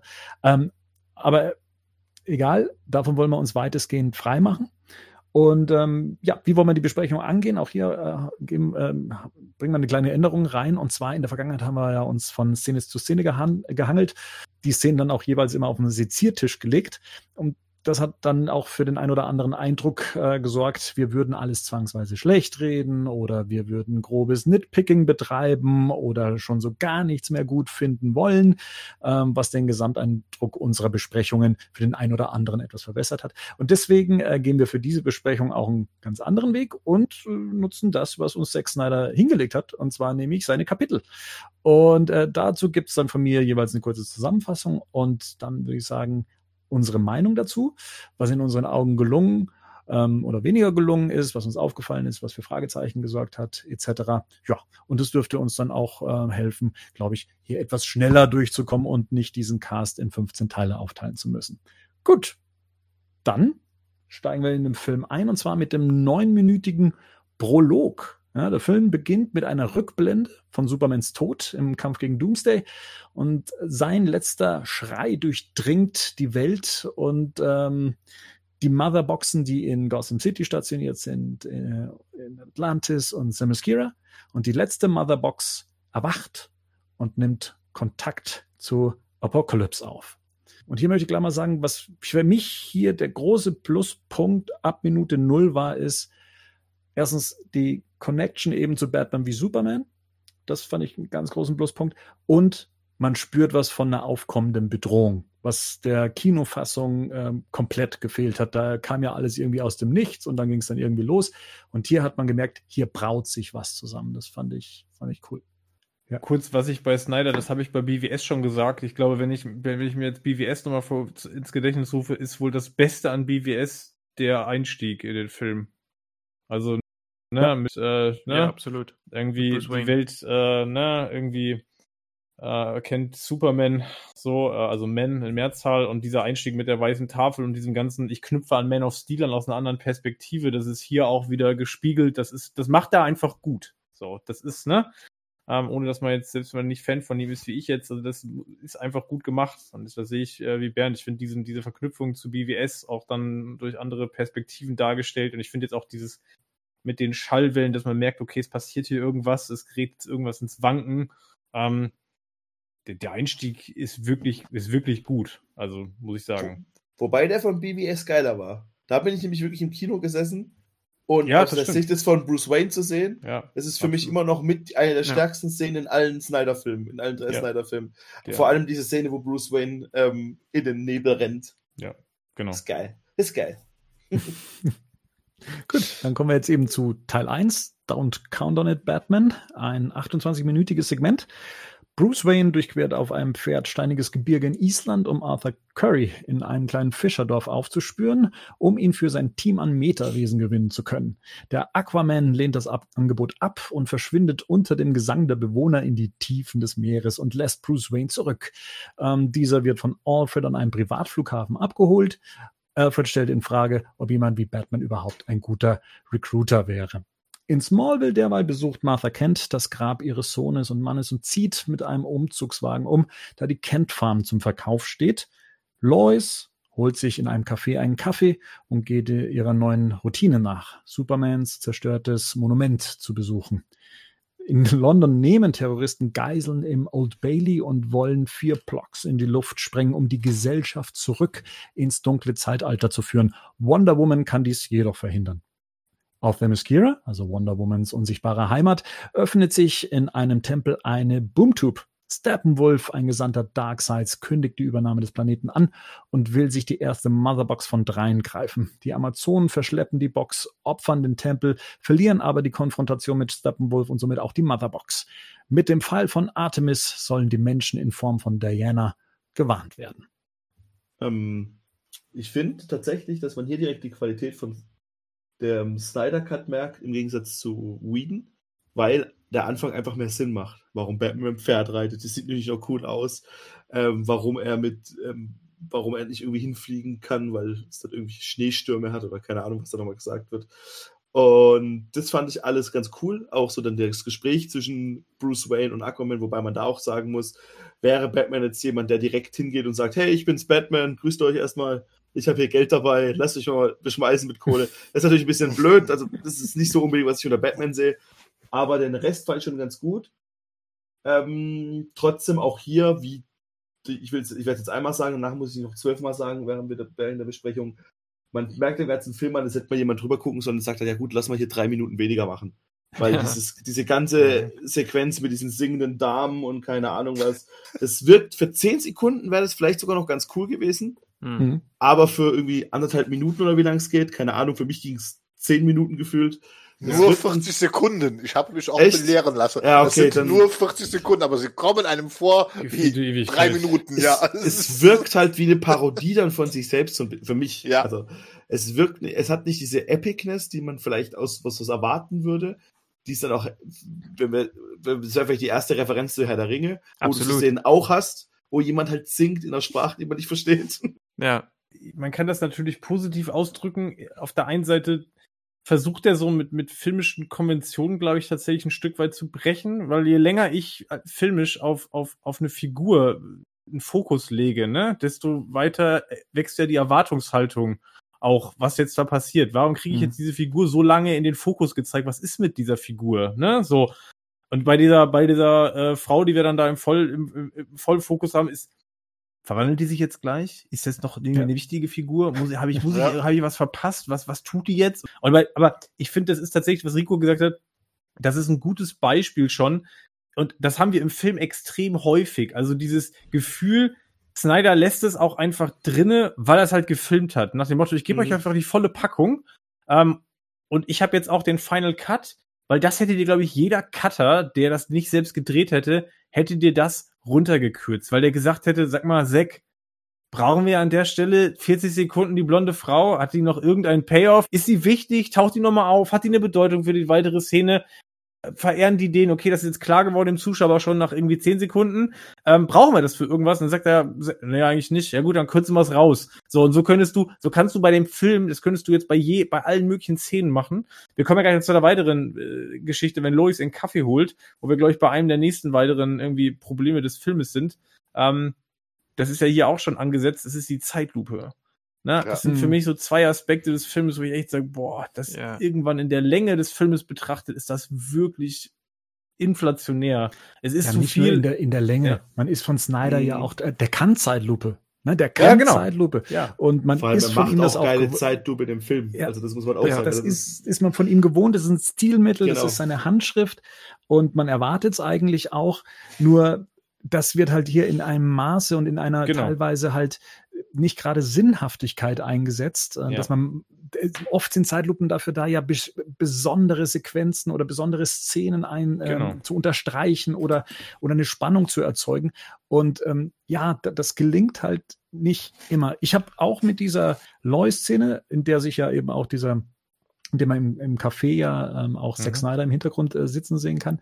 Mein Problem liegt aber eher darin, was mir der Film jetzt gerade noch erzählen möchte. Und zwar, wir sehen hier die Lois, die ja trauert und ihrer neuen Routine nachgeht. Ähm, und mir ist dann aufgefallen, da wird eine Zeitung auf den Boden geworfen vom Daily Planet, ne? so eine Packung Zeitung. Und die Kamera geht dann bedeutungsschwanger auf die Zeitung drauf. Und diese Szene da gab es damals auch in einem Trailer zu sehen. Ich weiß gar nicht, ob sie damals im, im, im Whedon Cut auch zu sehen war. Und es stand damals drauf, dass die Welt um Superman trauert. Ne? Weiterhin. Und das war wenigstens so ein, ähm, ein Indiz Ja. dafür, dass die Welt auch weiterhin um Superman trauert. Ne? Und Ja. das ist ja ein Element, was wir in diesem Film im Gegensatz zur, zur Whedon-Version Ja. so gar nichts von mitbekommen. Absolut. Wir hören zwar vom Ich- Flash später, dass das mal sein Held war und dass wir Superman bräuchten, dass Lois Mhm. natürlich traurig ist. Aber äh, Whedon hat ja wenigstens noch versucht, und Mhm, sei es durch genau. die Obstkiste und ähm, Mhm. durch, durch solche Geschichten so ein bisschen aufzuzeigen, wo sie möglich war, äh, dass sich irgendwie was ähm, in der Welt bewegt. Und hier kriegen wir es halt wirklich nur über, wie Martha dann später erzählt, über aufgehängte Flaggen und dass die Leute darüber reden und äh, auch unser Blick nach London später mit dem riesigen Superman-Symbol. Ähm, es ist einfach es halt. erzählt mir Ja. etwas äh, oder es erzählt mir eigentlich nichts und, und erwartet von mir einfach, dass ich das mal so hinnehme. Und das fand ich im Whedon Cut dann tatsächlich etwas gelungener. Ich finde, das ist am Gesamten, ähm, sind es genau die zwei Probleme, um jetzt schon mal so ein Stück weit Kritik vorzugreifen, die immer wieder aufkommen. Das eine ist, dass äh, Szenen, dass fast alle Szenen mit Bedeutung aufgeladen werden. Also es, und zwar allein schon durch das Stilmittel, durch Stilmittel, Stilmittel an sich, ne, auf so einer visuellen Ebene, die ich vielleicht, ich könnte sie ja gar nicht mal so gut benennen wie ihr, ne? Ich bin ja da eher naiv, was das betrifft. Und trotzdem bemerke ich irgendwie, okay, es soll jetzt hier irgendwie bedeutsam sein, es soll jetzt irgendwas sein und dann weiß ich überhaupt gar nicht, was das, also was ist denn jetzt hier überhaupt noch wichtig oder so, ne? Das kann sich quasi jeder raussuchen. Ne, das, das kann auch was Positives äh, sein, aber es ist natürlich ähm, für den normalen Filmkonsum ist es schon irgendwie schwierig, finde ich. Und das andere ist eben genau das, was du jetzt zuletzt gesagt hast, Bernd. Ähm, es ist nicht nur nicht, dass ich sehe, was, äh, dass ich nicht sehe, was mit, was mit Superman ist oder was mit der Welt ist, sondern ich sehe von der Welt überhaupt nichts mehr. Genau. Also normale Menschen finden hier ganz Mhm. grundsätzlich überhaupt nicht mehr statt. Und Mhm. äh, ukrainische Familie hin und her, ne, das war alles ganz Mhm. schlimm und super peinlich und so. Aber ich verstehe mittlerweile die, ja. ähm, ich verstehe mittlerweile die Intention dahinter, quasi zu sagen, ja, was ist denn eigentlich, was hat denn das für eine Bedeutung für Menschen? Also auf Mhm. dieser Erde ist es, und da komme ich später irgendwann nochmal drauf, ja. ist es überhaupt notwendig, um diese Welt zu kämpfen? Hat es Ja. überhaupt irgendeinen Sinn? mein, mein, mein, um da kurz dran, auf, dran anzuschließen, meine größte Erkenntnis von dem Film war, warum Whedon manche Sachen gemacht hat, die er gemacht hat. Ich habe ganz oft, ich fand die Sachen fast alle nicht gut. Sogar die Handy-Szene am Anfang ist vielleicht nicht die beste, Oh Gott. aber ich Nee. habe verstanden, warum er sie gemacht hat. Genau. Ja, genau. Und Ja. ich glaube, wenn das sein eigener Film von Anfang an gewesen wäre, dann hätte es auch alles mehr Kontext gehabt. Und das war für mich so die größte Erkenntnis, die ich das gesehen habe. Ich fand die meisten Sachen auch nicht gut. Da sind wir uns, glaube ich, alle einig. Aber ich habe verstanden, warum die drin Weil sind. sie schlecht, weil sie schlecht gemacht sind. genau, Ja, Also genau. das, das ist der Punkt. Ja, sie sind ja. richtig, Mhm. sie sind richtig und gut gedacht, sie sind aber schlecht gemacht. So, das ist der Punkt. Ne? Was wir hier als nächstes Problem aus meiner Sicht tatsächlich haben, und das ist erneut wieder ein Snyder-Problem, ist Zeit. Ich habe hier erneut kein Gespür dafür. Wie lange ist das denn jetzt alles hierher? Also, wo befinden wir uns jetzt gerade? Also, weil wenn ich den Film jetzt nur nehme, dann befinden wir uns unmittelbar nach Supermans Tod. Also, weil der steigt ja damit ein, ne? Also, der beginnt im Prinzip wieder mit dem, mit dem Tod von Superman und die Motherboxen quasi werden sozusagen äh, aktiv. Aber wo sind wir denn jetzt gerade? Und tatsächlich ist das jetzt hier in der ersten Szene vielleicht noch nicht mal das Problem, aber das wird mit laufender Zeit in dem Film tatsächlich zu einem Thema, weil ich irgendwann kein Gespür mehr dafür kriege. Über welche eine Zeitspanne sprechen wir denn jetzt eigentlich hier? Ne? Und spätestens bei, bei dem Thema Lois, da kommen wir dann im anderen Kapitel nochmal dazu, wird es dann doch aus meiner Sicht auch ein Stück weit relevant. ähm, auch für das, für das, was der Film mir an Geschichte erzählen möchte. So, was ich eigentlich ursprünglich sagen wollte mit der, mit der Kamerafahrt auf die Zeitung, und da sind wir beim Thema bedeutungsschwanger oder etwas zu unterstreichen, ähm, und im Trailer da eben stand, dass, dass die Welt um Superman trauert. Hier ist es, dass da die Headline draufsteht, Security Bank of Manhattan seeks new architect. Mhm. Und ich mir gedacht habe, okay. Völlig, Ähm, völlig, ne? völlig, ja, bedeutungslos. ist nicht bedeutungslos, weil das ist ein Easter Egg von Zack Snyder, der damit sagen wollte, hey, wenn ihr das googelt, dann äh, wisst ihr auch, naja, wie es mir da gerade in dem Moment ging, als ich das gedreht habe. Und äh, das ist ein Zitat, äh, was äh, zum Film, ach Gott, ich habe ihn nicht gesehen, zum Film The Fountainhead führt, in dem eben ein Architekt äh, für, für die Security Bank of Manhattan gesucht wird, aber dann äh, gefeuert wird, weil er sich geweigert hat, äh, seine, seine Pläne neu zu überdenken. Das kann man halt, das kann man halt cool finden, muss man aber nicht. Ich hätte halt die Chance hier genutzt, ein bisschen mehr Eben. Worldbuilding oder zu Genau, erzählen, was in meine der. Welt los ist. Ja, Irgendwie, es hätte ja schon so eine Chart gereicht, irgendwie ähm, Metropolis, ähm, Verbrechen steigen um 89 Prozent, wie bei Spider-Man. Sorry, aber das muss man sich wirklich schon als Fan von Zack Snyder muss man sich schon schön biegen aus meiner Sicht, weil das Mhm. ist in dem Augenblick, wo ein Filmemacher innerhalb seiner Filme selbstreferenziell wird, äh, auf seine persönliche Lage. Das hat Whedon auch gemacht. Da macht das aber, da macht das Nee. Er macht es aber später gut. Das fand ich richtig gut, als äh, Barry Allen und Bruce Wayne im, im, im Mercedes wegfahren und dann diese Suicide Hotline kommt. Weil das erkennst du nicht sofort, habt ihr das gesehen? Ja. Und da fand ich das, das da hat er mich auch, auf, was du gerade sagst, auf seine persönliche Dings. Und da sieht man das in der Sekunde. Und das hat mich dann schon ergriffen und das fand ich dann gut. Vor allem mit dem You Are Not Alone, was auch noch mal so ein Ding von Sod halt ist und sowas. Mhm. Und da fand ich, da hat es funktioniert, mit der Zeitung überhaupt nicht. Ich finde Ja. ehrlich gesagt, ähm, ich finde es, ich, ich finde es ehrlich gesagt gar nicht so schlimm, dass irgendein Regisseur irgendwelche selbstreferenziellen Sachen in seinen Film unterbringt. Wer weiß, wie viele Regisseure das machen und dann eben nicht diese, diese Credits dafür bekommen, dass, ne? Aber hier ist es ja tatsächlich so, dass was rausgenommen worden ist, was irgendwie uns für die Geschichte geholfen hätte. Das finde ich, Genau. das finde ich jetzt an der Das Stelle. ist ja der Punkt. Also Genau. du kannst das ja machen, wenn du das im Hintergrund Richtig. laufen lässt, sodass Genau. Leute, die das erkennen, Genau. sagen, super, okay, das geht, geht da nicht. Aber hier, ich stelle es quasi in den Fokus und impliziere dem Zuschauer, das hat jetzt hier eine Relevanz. Und dann sind wir bei diesen Bedeutungen, was Genau. Bernd halt sagt. Das impliziert halt etwas. Normalerweise müsste ich mir diese Headline jetzt irgendwie abspeichern im Kopf und denken, wann kommt dazu noch mal was? Wo taucht das noch mal auf? Und es taucht aber nicht noch mal auf, ne? Ich habe mal eine Frage. Ich habe mal eine generelle Frage. Damals, wie wir den Kinocut besprochen hatten, und da hatten wir diese Anfangsszene, wo wir uns ja auch ein bisschen lustig drüber gemacht haben bei Joss Whedon, ne, mit äh, der kaputten Welt nach Supermans Tod, aber er hat es ja zumindest versucht. Und da hatten wir mal darüber gesprochen, hattest du, Bernd, gesagt, Mhm. dass du der Meinung warst oder gelesen hättest, dass diese Szenen ursprünglich von Snyder so geplant waren. Dass man eine Welt sieht, die um Superman trauert. Da haben wir damals etwas länger darüber gesprochen und wir machen uns dann darüber lustig. Äh, ja, verdammt nochmal, da sieht man einen, einen, einen Obdachlosen in der Straße rumliegen und drei Typen, die eine Ja. Obstkiste klauen. Ja, dass das alles gewesen wäre. Aber du hattest also damals gesagt, du hättest gelesen, dass Snyder das wohl geplant hätte, so zu zeigen, dass diese Welt wirklich so vor die Hunde geht. Ich, ich glaube, das gehörte mit zu dem, was dann zu lesen war über das, was sich im Film geändert hatte. Da zählt auch die Wonder Woman-Sequenz mit dazu, von der man Ah. ja auch äh, gelesen hat, dass die ja auch anders enden sollte. Und zwar, dass die auch noch ihre Opfer fordert. Ähm, was jetzt hier auch gar keine Rolle mehr gespielt hat. Das war auch so ein bisschen das Problem beim, beim Filmschauen. Man hatte so viele Infos im Kopf, was könnte sein, dass man auch manches fehlinterpretiert hat von dem, was man auch gesehen hat oder auch die, die Erwartungen. Ähm, ich habe jetzt, wie gesagt, auch erwartet, dass die, die Wonder Woman-Sequenz zum Beispiel mit, ähm, mit, mit noch einer weiteren Explosion endet, weil die ja, Ja. von vier Blocks gesprochen haben und so weiter und sie ja nur eine Ablenkung wären und sie zu spät wäre. Ähm, aber das Ganze ja eigentlich so endete, wie es ja ähm, bei Joss Whedon zumindest mit angedeutet wurde. Mhm. Ähm, bleiben wir doch mal gleich bei der Wonder Woman-Sequenz. Ähm, ich fand erstmal, dass dieses, ähm, dass das Ausspielen der Sequenz äh, viel geholfen hat. Ne? Das war ja auch alles bei, bei Joss Whedon sehr verkürzt. Kann man machen. Ich finde aber, es hat hier schon, um, um die Atmosphäre aufzubauen, um diese Bedrohung aufzubauen, diesen Hinterhalt einzuba äh, aufzubauen ähm, und, und diese Geiselnahme aufzubauen, hat ähm, diese mehr Luft, mehr Raum ähm, schon geholfen und hat das Ganze dann auch nicht so comic-booky dargestellt.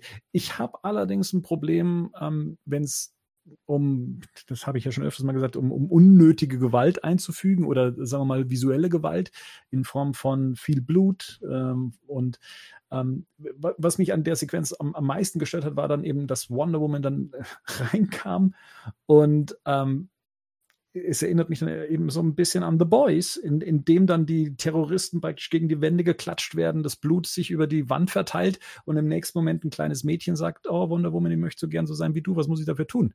Mhm. Ähm, und das kriegt dann für mich so einen rein, es ist so einen sarkastischen Anstrich irgendwie und äh, wenn, wenn, oder so einen zynischen Anstrich, ich weiß gar nicht. nicht nee, der sarkastisch. Begriff Sarkastisch ist der Sarkastisch. richtige Begriff. Ähm, und und das, das, das ist mir ein bisschen übel aufgestoßen und das ähm, habe ich so direkt gemerkt, das ist, so, ist mir so ein bisschen die Kinnlade äh, runtergefallen. Das hat mir tatsächlich ein, da jetzt weniger gut gefallen. Das, Ja. das ist einfach, das, das etabliert halt eine Figur wie Wonder Woman als, als, als eine Figur, die ähnlich wie Batman in BWS, aber da haben wir es dann mit einem Trauma irgendwie erklärt und dass der ne, irgendwie seine Grundsätze verloren hat. Wir haben hier auch eine Figur, die geht da rein, die tötet die Jungs halt einfach alle. Ja, die Mhm. killt. Die liegen killt da einfach in ihren Blutlarchen rum und den letzten, also sie zeigen mir, 600 zeigt mir vorher, wie Wonder Woman in Zeitlupe, wie eine Göttin das alles irgendwie abfängt und die Kugeln und den letzten Dude, der dann auf sie zielt, den entwaffnet sie nicht, den, auf den springt sie auch nicht irgendwie drauf, Mhm. sondern den basht sie quasi durch die Wand und nimmt auch noch irgendwie den halben, das halbe Haus mit irgendwie, äh, na, als Kollateralschaden. Äh, draußen auf der Straße im Zweifelsfall werden halt irgendwie, ne, da kommen halt irgendwie ein Haufen Gesteine auf die Straße runter. Das ist alles so ein, da geht's nur, und das ist der Punkt, und das ist eigentlich auch mein Hauptkritikpunkt, wie, wie, wie so oft an Snyder, da geht's nur um die reine Inszenierung. Genau. Es geht im Prinzip nur um die Bombast-Szene und die, und dieser, diesem Bombast wird alles, aber auch wirklich alles untergeordnet. Das ist halt das, was ich meinte, als ich, als ich Man of Steel bei Superman nochmal angeguckt habe, da habe ich genau sowas erwartet. Da habe ich exakt das erwartet. Ich habe nicht erwartet, dass da, das sind einfach Mörder alles, wenn man so sehen will, wo dann auch trotzdem mit der Polizei zusammenarbeiten. Gordon arbeitet ja immer noch mit, mit Batman zusammen.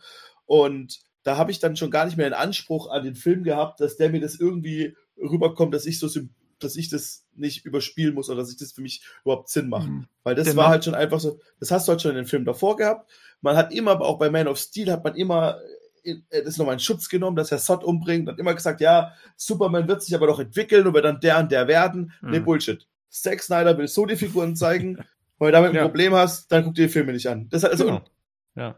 Äh, Genauso, genauso ist es. Es ist halt Ja, genau genau so seine ist Interpretation. Ihr kennt ja noch das Bild von, von Wonder Woman, wo sie ja die, die Köpfe in der Hand hält. Genau, Äh, dieses, ja. dieses äh, Vorproduktionsfoto. Das sind halt seine Vorstellungen dieser Figur. Das zieht er halt knallhart durch. Und das, das clasht halt oft mit der Vorstellung der Fans, die halt äh, da eben ganz andere Vorstellungen haben, die uns ja inzwischen auch präsentiert wurden. Ne? Der, der Patty Genau. Jenkins äh, Wonder Woman, Mhm.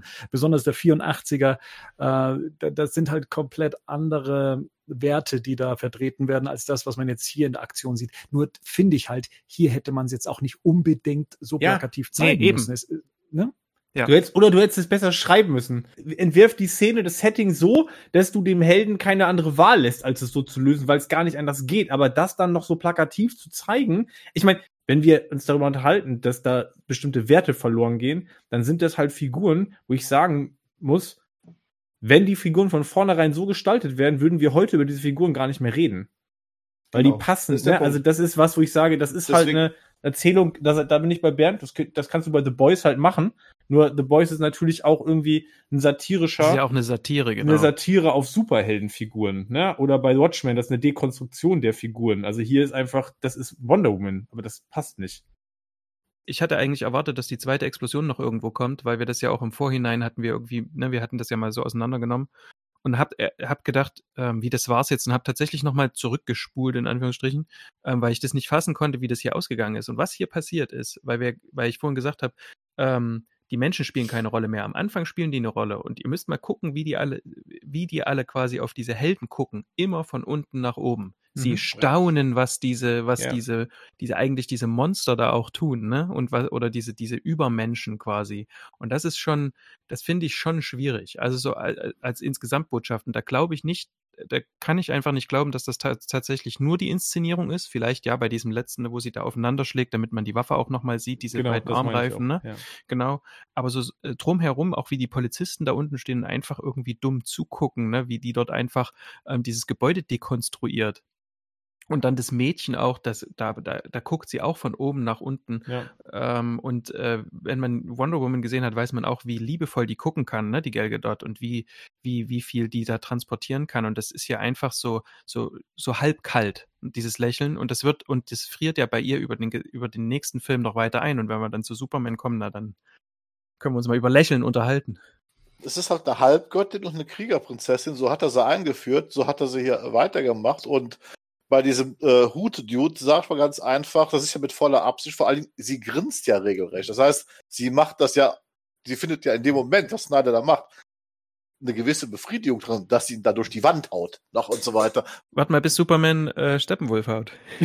Das ist, übrigens ist es nicht, ist es nicht ein Huttyp, es ist Bruce Bolton. Ja, es, es, es zieht sich halt einfach halt. durch, durch, durch, durch, durch den ganzen Film, durch diese ganzen Filme und dazu kommt noch, ich weiß nicht, dass Snyder, ich glaube, der hat halt damals Gefallen gefunden bei 300, wie man halt solche Blutgemetzel inszenieren kann, weil das ist ja auch eine Wiederholung in seiner Ja. Inszenierung hier. Er zelebriert das ja bis äh, teilweise bis in der Exzess und das hat mich auch hier tatsächlich ge- gestört, genauso wie schon bei BVS im Ultimate Cut mich auch daran gestört habe, warum da jetzt plötzlich Blut äh, an, an an die Wände spritzen muss, warum die Schädel zerplatzen müssen, was ja vorher im Kinocut auch ohne funktioniert hat. Also ich sag mal, warum? Und tatsächlich muss ich aber sagen, dass er hier im Gegensatz zu Joss Whedon weniger Slow Motion eingeführt hat, wenn man die seinen Szenen sich mal vergleicht. Dadurch wirkt es allerdings auch weniger albern, tatsächlich. Also hier an der Stelle, hier wirkt es besser. Genau, Ja. die Inszenierung von Wonder Woman finde ich cool. Auch gerade mit den Kugeln, wie sie dann so am Boden entlang und diese, diese Spice Girl-Bewegung da macht. Das fand ich schon ganz cool irgendwie. ich würde jedem empfehlen, der den Podcast anhört und sich auch nochmal die Filmbesprechung zum Joss Whedon-Cast anhört, wie lange wir uns so beschwert haben über diese Szene mit dem Lasso, ne? Der Lasso auf bla bla bla compels Mhm. you to tell the truth, bla bla bla. Und, und, wir, und wir haben damals gesagt, das, das, und das ist halt eine äh, Zack Snyder-Szene, ne? Das ist halt einfach so drin. Ja, so. ja, ich, ich habe sie tatsächlich, ich habe ich hab sie Whedon damals zugesch äh, zugeschrieben. In dem Ähm, Aquaman-Gag, ne? Dachten wir ja. Genau, deswegen genau, drin, genau. Um hinterher diesen Gag mit Aquaman zu machen, wo wir klar Ja. hatten, das ist sicherlich keine Zack Snyder-Szene. Aber das Lasso der Wahrheit spielt ja gar keine Rolle in dem Film hinterher noch. Das ist nur diese eine Szene, wo man erklären muss, warum der Typ sagt jetzt die Wahrheit, weil das spielt Genau. danach keine Rolle mehr in dem Film, oder? Das stimmt. Und äh, aber was dann auch wieder der Unterschied zum Whedon Cut ist, Whedon hatte die Szene nochmal etwas beschleunigt beim Hochziehen dieser Figur, damit das so ein bisschen mehr comichaft kommt. Das wurde jetzt Mhm. hier mit einer, sagen wir mal, eher realistischen Geschwindigkeit umgesetzt, ähm, was ich auch passender finde. Ich hatte noch einen Punkt und dann können wir nochmal, Ja. also zu Wonder Woman, die Zeitlupen-Szene. Wir hatten noch gerade über Zeitlupen gesprochen, ne? Und er Mhm. macht ja hier auch, als Wonder Woman zum Beispiel den Bombenkoffer in den Himmel wirft, also als sie durchs Ja. Dach springt. So. Das ist so eine Sequenz, wo ich sage, das macht er ja mit allen Helden im Film mindestens einmal. Also jeder Held kriegt ja einmal die große Zeitlupen, hier ist dein Comic-Panel-Szene, ne? Wo man sagen Mhm. könnte, da können wir jetzt ein Standbild machen, das könntest du dir irgendwie an die Wand hängen als Poster. So. Das, das wirkt sogar. Ich finde die Szene hier sogar, die finde ich Ist cool. Die, die ist stark, die sieht cool Hm. aus, so, ne? Genau, voll. Marian, äh, du, du hattest ja noch ein paar positive Punkte. Was, was ist da so auf deiner Liste? Ich mag alles, auch wenn es manchmal äh, cheesy aussieht oder so, aber irgendwie alles, was mit den Amazonen zusammenhängt. Ich mag diese Inszenierung von denen. Optisch oder vom, von der Charakterisierung her? Ähm, sowohl als auch. Also ich mag den Stil, wie die, wie die gemacht sind und ich mag auch, ähm, wie die so organisiert sind. Ich kann das gar nicht anders sagen. Also egal, wo die Amazonen vorkommen, außer diese, dieses äh, peinliche Wegreiten von Hippolyta, diese, diese Flucht. Aber ansonsten mag ich das eigentlich ziemlich sehr. Ich äh, finde das auch, ähm, als die Boomtube dort ankommt und Steppenwolf, das fand ich wirklich sehr beeindruckend. Ne? Ich ha- hatte Mhm. wirklich vorher, ich hatte am Anfang auch gar keine Lust so richtig, mir das anzugucken und so. Und da muss ich wirklich sagen, da hat es mich dann so ein Stück weit ähm, abgeholt. Und auch alles, was irgendwie dann in Richtung geht von, äh, wir leiten jetzt zu Darkseid hin. Also alles, was mit Apocalypse in diese Richtung geht, muss ich sagen, hatte, ähm, das fand ich wirklich gut. Das hätte ich nicht gedacht. Auch da ist wieder das Problem, was Henning gerade beschrieben hatte. Teilweise wirken Zeitlupen-Sequenzen, die eigentlich geil wären, dann wieder zu viel, weil es jetzt schon die 15. ist. Aber ich fand die trotzdem irgendwie ganz geil, auch wie diese, diese Holzdinger da aufschlagen und wie, dann, wie heißt die Königin? Hippo. Hippolyta. Hippolyta, wie sie dann nochmal, anstatt einfach rauszurennen, nochmal so irgendwie so ein Backflip macht und den einen Typen da irgendwie nochmal kaputt schlägt. Finde ich irgendwie, das fand ich irgendwie alles ganz geil. Oder vor allem, was auch, da, da, da kam man der 300-Fan so ein bisschen in mir durch, ist so, äh, mir irgendwie, ich, ich bade in eurer Angst und dann sagt irgendwie dann die ganzen Amazonen, zeigt ihm eure Angst und alle machen dann diese Hau. Das fand ich schon irgendwie, Ja, das Ja. hat mich dann, also ich muss schon sagen, das hat mich dann schon auch gehabt so. Und Ja, ich weiß, auch. Ich weiß nicht, ob ich noch daran erinnert, aber es wurde ja damals so ein bisschen ähm, kritisiert, der, der, der Snyder-Film, als man die Amazon gesehen haben und die alle so ein bisschen aufgepumpt ausgesehen haben. Die hatten alle ein Sixpack und äh, im Gegensatz zu den Amazonen, die man bei ähm, Wonder Patty Woman. Jenkins gesehen hat, genau. Und ehrlich gesagt fand ich das schon, das hat schon cool gepasst in das Ganze so ein bisschen. So wirklich diese Kriegerrasse, die dann auch irgendwie dann äh, irgendwie so ein bisschen dickere Ärmel haben und dann diese, diese, diese Dinger da aufschlagen und so. Ich fand das alles ganz, also Ist stimmig, auf jeden Ich, Fall. es ich, passt musste halt. gerade, ich musste gerade an die Szene denken, wo die mit dem, die machen doch das Tor dazu, ne? Wo die, Genau. wo die zwei mit den, die mit sehr muskulösen Armen. Ja, genau, mit dem, genau. Mit dem Hammer. Wo ich dachte so, American Gladiators. Habt ihr das Ja. gesehen früher ja, als ja, Kinder? Ja, natürlich. Klar. aber, aber es hat halt Gleich gepasst. kommt So. Nitro. Also da gebe ich, gebe ich auch voll recht. Also mir hat das auch voll gepasst. Ich ma mag auch diese Darstellung. Ich glaube, ich mag sie sogar auch ein bisschen mehr, als sie bei, bei, bei Frau Jenkins äh, in, in Mhm. Filmen vorkommt, weil mir das halt einfach authentischer vorkommt für, für dieses Volk, äh, was es ja schon seit abertausenden von Jahren gibt. Und ähm, ja, also da äh, muss ich auch sagen, bis auf die Zeitlupensequenzen, die dann tatsächlich, äh, zumindest beim, beim zweiten Mal schauen, dann äh, ein bisschen anstrengend äh, werden, ähm, finde ich, finde ich das auch sehr, sehr gelungen und zieht einen gut rein. Und auch die Etablierung von Steppenwolf, ähm, auch Ja. sein neues Aussehen, so sein, sein, sein Outfit, seine Rüstung, ähm, sein, dass er eben als der Kundschafter oder der, der Vorbote praktisch von Darkseid kommt. Er hat ja anscheinend den Auftrag, 500.000 Welten ähm, einnehmen zu müssen. Ähm, fand ich, das ist halt eine gute Etablierung dann eben auch gewesen. Jetzt, jetzt ich weiß gar nicht mehr, wie es bei, bei Whedon war, ob der dann auf einmal aufgetaucht ist und gesagt hat, so, da bin ich und her mit den Motherboxen und das war's. Genau so war es. Ja, genau. äh, Die Mutter hat nach ihm gerufen und sie will Genau. ihm irgendwie, Mhm. keine Ahnung was. Und hier hast du auch dann, wenn man dann noch später darauf einkommt, warum er das macht und dass er wieder die in, aus dieser Schande, in die er halt mal getreten ist, weil er Darkseid stürzen wollte, wieder zurückkommt und so. Das hat schon mehr, Prof das hat ihn schon besser gemacht.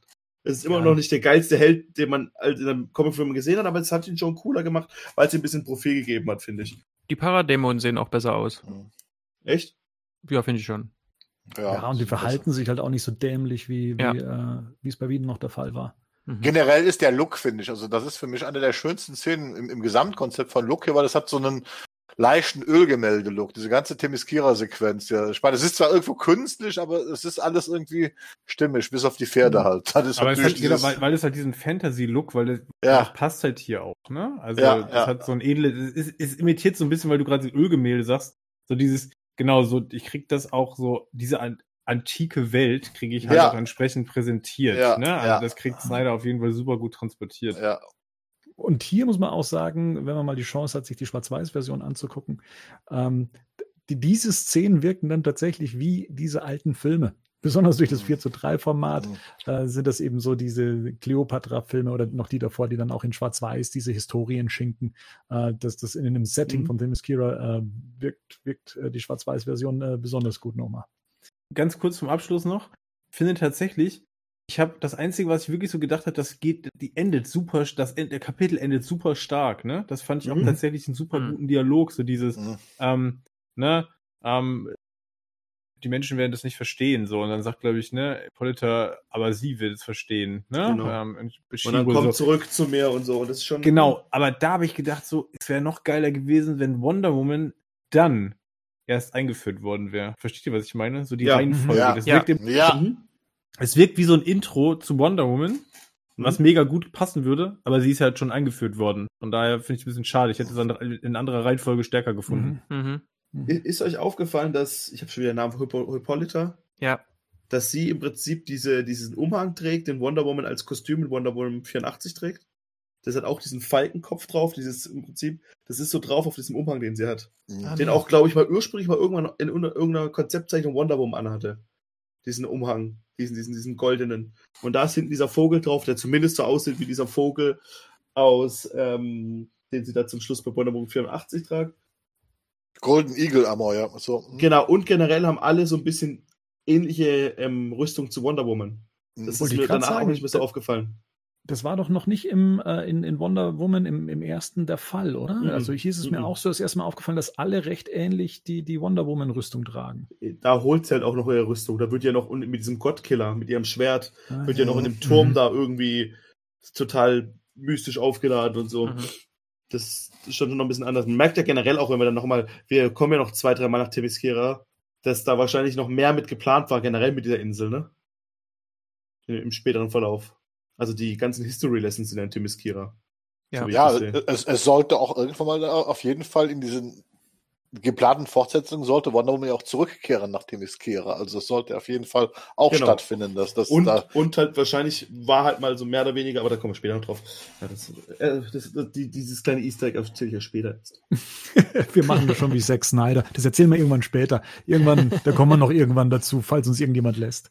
Im nächsten Kapitel vielleicht sogar schon. Im nächsten Kapitel. genau, nächstes Kapitel, Teil 2, The Age of Heroes. Da passiert dann schon ein bisschen mehr in den 32 Minuten. Ähm, Steppenwolf äh, errichtet auf der Erde einen tempelartigen Stützpunkt und nutzt dafür die radioaktiv vergiftete Atmosphäre der fiktiven russischen Kleinstadt, oh Gott, mein Russisch, Posarnov. Ähm, er sendet seine Paradämonen aus, um nach den anderen beiden Motherboxen zu suchen. Bruce Wayne bespricht derweil mit Alfred im Chat das weitere Vorgehen und entscheidet sich, Barry Allen einen Besuch abzustatten. In Metropolis arbeitet Ela Stone, der für Star Labs im kryptonischen Raumschiff in Xenowissenschaften tätig ist, welches im Man of Steel abgestürzt ist. Ähm, wenig später wird eine Putzkraft von einem Paradämon entführt. In Paris arbeitet Diana am Louvre als Restaurant, als, als, Rest, als Restauratorin. Restaurant Restauranthelferin. Über die Nachrichten erfährt sie, dass der Schrein oder der Schrein der Amazonen in Griechenland brennt. Dabei handelt es sich äh, um den von den Amazonen abgesandten Pfeil von Artemis, der vor der anstehenden Invasion warnen soll. Im Raumschiff erfährt Dr. Illestone vom Beamten von der Entführung mehrerer Wissenschaftler. Andere beschreiben die Entführer in der Form von Batman Silhouette. Dort lernen wir auch erstmals Dr. Ryan Joy kennen, dem späteren Superhelden Atom. Dr. Stone kehrt in seinem Apartment, in sein Apartment zurück, äh, um seinen Sohn Victor Stone zu warnen. Die äh, bei ihnen versteckte Motherbox mit der Kennzeichnung 61982 sei nicht mehr sicher. Das Verhältnis zwischen Vater und Sohn scheint dabei nicht das Beste zu sein. Griechenland. Diana verschafft sich Zugang zu den Untiefen des Schreins und erfährt von den in den Wänden eingelassenen Inschriften vom Kampf der Menschen, Amazonen und äh, Atlantiern gegen die Invasion ähm, Darksides. Auf hoher See rettet Aquaman einen Seefahrer und bringt ihn zu einer Bar an Land. Gut angetrunken begibt er sich in die Untiefen äh, Richtung Atlantis. Dort trifft er auf Vulko, der ihn auffordert, seine Bürde als König von Atlantis anzunehmen und nicht weiter zwischen den Welten zu wandeln. Äh, Arthur lehnt ab, worauf Vulko ihn den Trident von Atlantis vor die Füße wirft. In seinem Stützpunkt nimmt Steppenwolf Kontakt mit Desart, einem Sprecher Darkseids, auf, um über den Fund der Motherboxen zu berichten. Dabei erfahren wir, dass Steppenwolf einst Darkseid hinterging und nun noch 500.000 Welten einnehmen muss, bevor er begnadigt wird und zu seiner Apokalypse zurückkehren darf. Am Hafen von Gotham ist der verlassene Wayne Airport Hangar stationiert, in dem Bruce Wayne am flügellahmen Flying Fox arbeitet.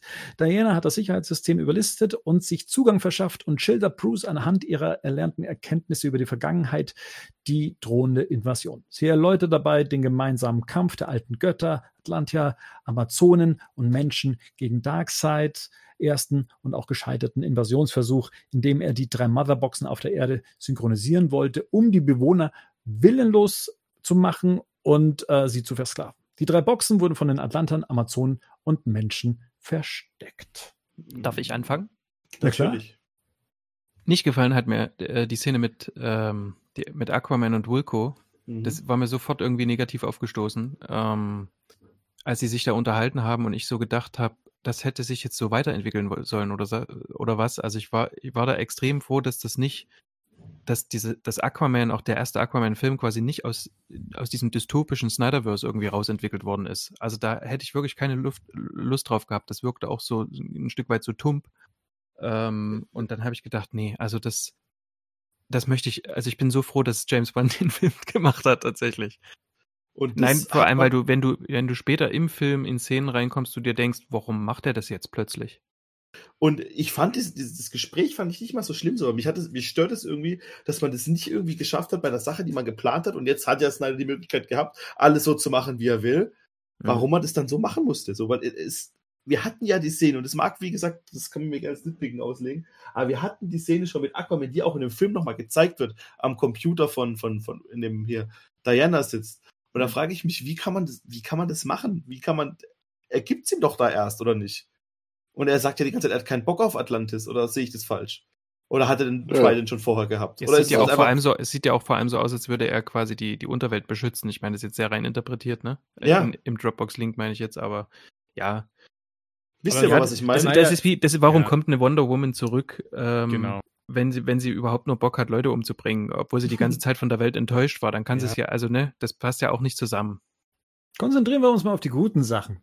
Ich habe noch die gute, dass ähm, diese History Lesson, die History Lesson, ich, mag, ich mag die. Die ist am Anfang irgendwie CGI-mäßig ganz doof. Die mag ich natürlich aus einem Grund, weil äh, die freien Völker Mittelerdes sich dazu aufraffen, in die Schlacht gegen Mordor zu ziehen und an den Hängen des Schicksalsberges zu kämpfen.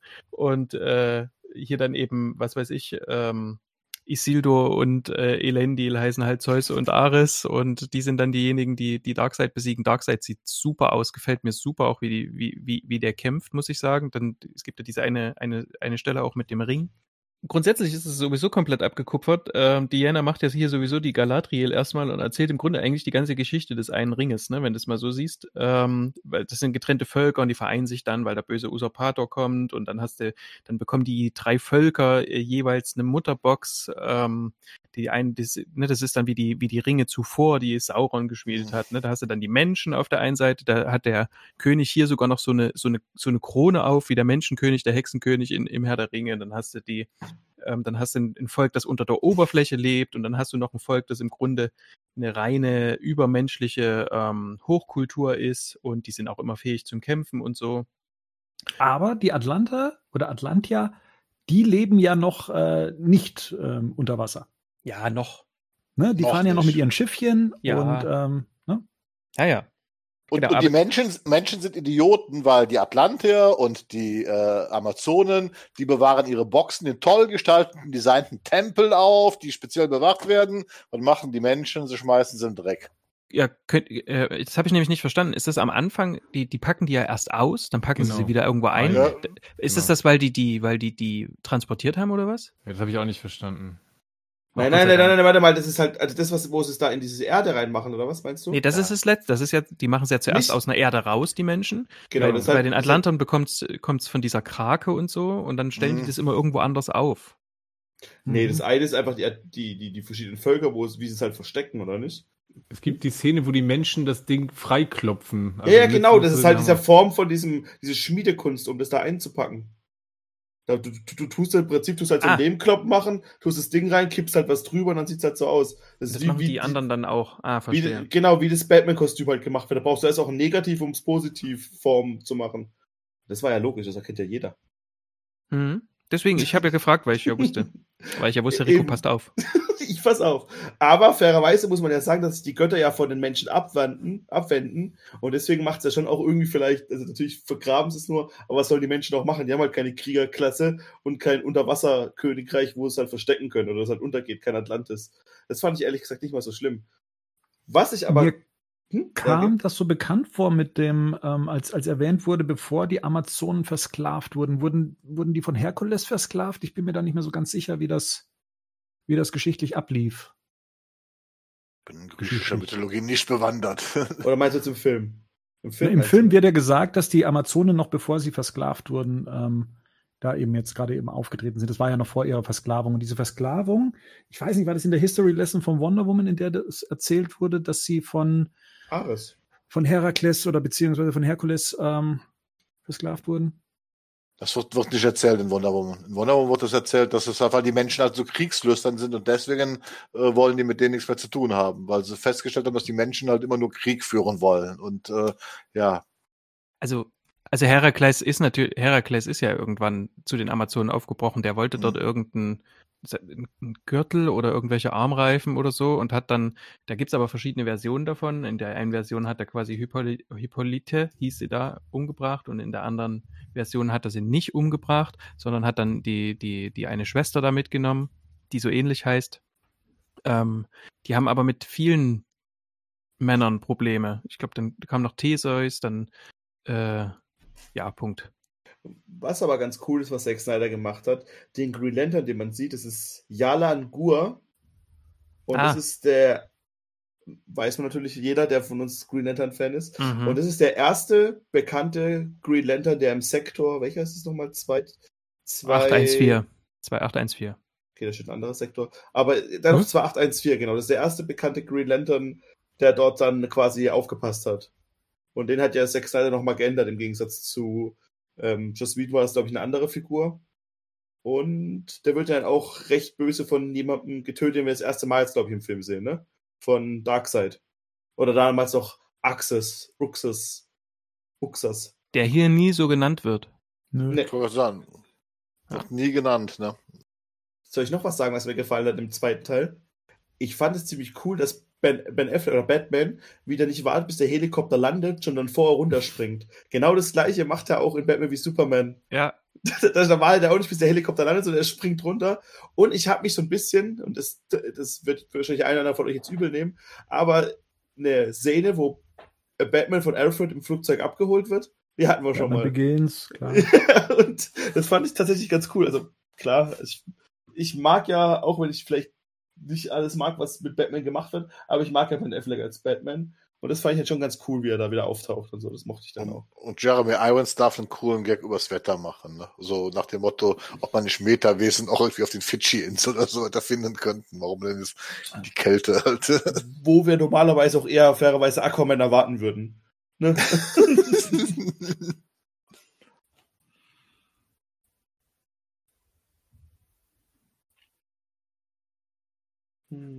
habt ihr noch was zu dem Kapitel? Wir sind gerade wieder im Kapitel zurückgesprungen, oder nicht? Die Szene mit dem, Flug, mit dem, mit dem Flugzeug, wo Alfred ihn abholt, ist doch noch im vorherigen Kapitel. Ach ja, stimmt. Oh, Henning hat recht. vor- dann hat er, dann hätte er recht, dann habe ich nichts gesagt, dann fand ich die Szene doch nicht gut. Dann sage ich es doch nicht. Dann, dann sage ich ja was anderes, was mir gefällt. Genau, erstmal, dass man auch erkl- äh, erfährt, warum Steppenwolf überhaupt seine Basis da aufbaut, wo er sie aufbaut. ja, Mhm. Im ja Prinzip auch ist es so ein bisschen Ja. Tschernobyl-mäßig, ne, weil es halt Ja. radioaktiv ist und ah, es ist giftig. hier ist es gut. So, hier kann ich die Kraft rausziehen. Das fand ich schon ganz cool irgendwie. Das Mhm. hat mir gefallen.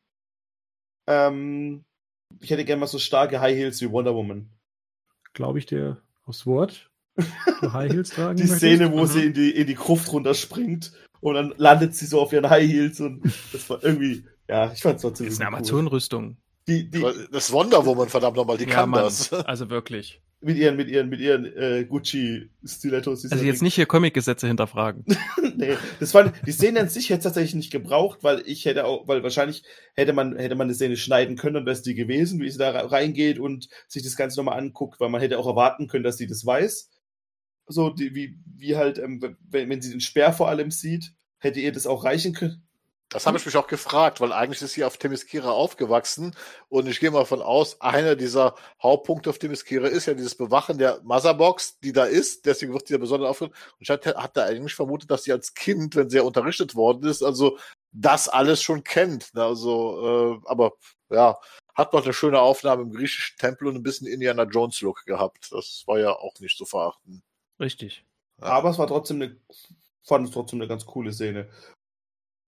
Das Kapitel 2 beginnt ja tatsächlich nochmal mit, mit, tatsächlich mit Alfred und Bruce, wo die im Mhm. Flugzeug sind, ne? Ja. Genau. Wo im Prinzip ja der Film eigentlich mit, mit, mit, drei Satz, mit drei Sätzen Dialog nochmal die Motivation von Batman ergründet, das eigentlich alles zu machen. Weil bisher ist ja im Prinzip eigentlich bei, für Batman sichtbar nichts passiert.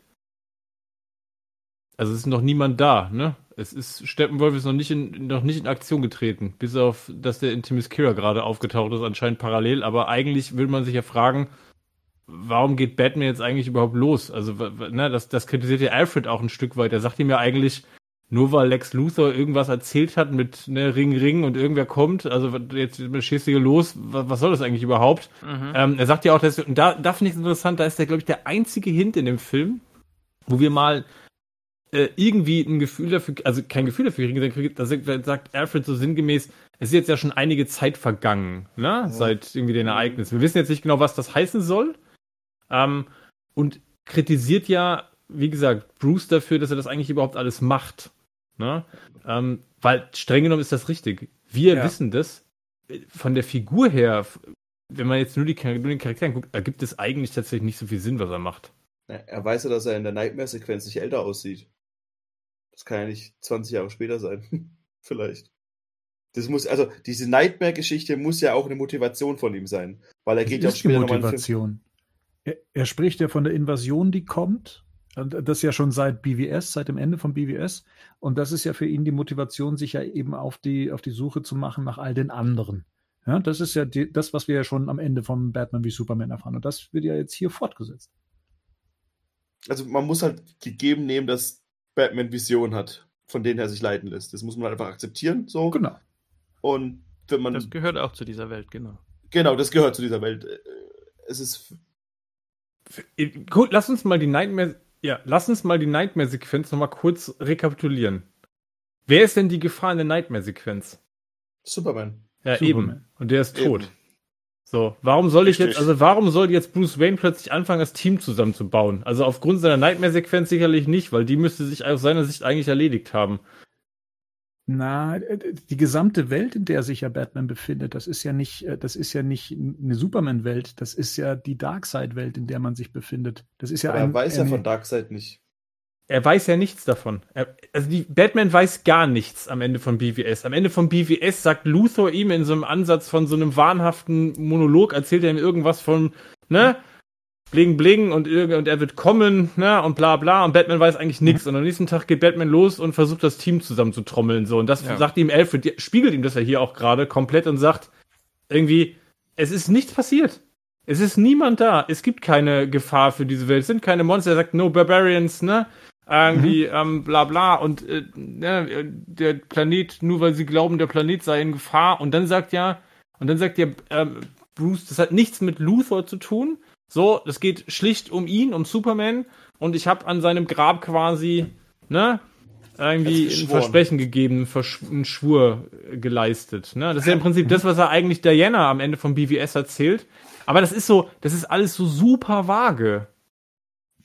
Ich kann euch da tatsächlich, ich kann euch da tatsächlich nicht, nicht folgen. Also es ist irgendwie, also entweder haben wir, sehe ich tatsächlich diese, diese, diese Szene anders. Ich, wie gesagt, Batman hatte seine Vision, er hatte seinen Kontakt zu dem Flash, er hat dieses Gespräch mit Diana am Ende, wo eben das, das äh, Zeitalter der Helden wieder zurückkehren muss und äh, dass er eben die anderen sucht und er da so eine Ahnung hat. Und dann eben das Gespräch mit Luther. So. Und das sind alles seine, seine Antriebspunkte, die jetzt hier entfaltet werden, und zwar, dass er sich auf die Suche nach all diesen Metawesen macht. Und er, er, er redet noch mit Amanda Waller, muss man fairerweise dazu Ähm, sagen. Genau wollte ich gerade eben sagen. Und dann haben wir noch die Suicide Squad äh, After Credit Scene, in der auch da nochmal so ein bisschen Detektivarbeit oder zumindest äh, die, diese Suchen, auf die nochmal angespielt wird. Ähm, was, was bräucht's denn noch?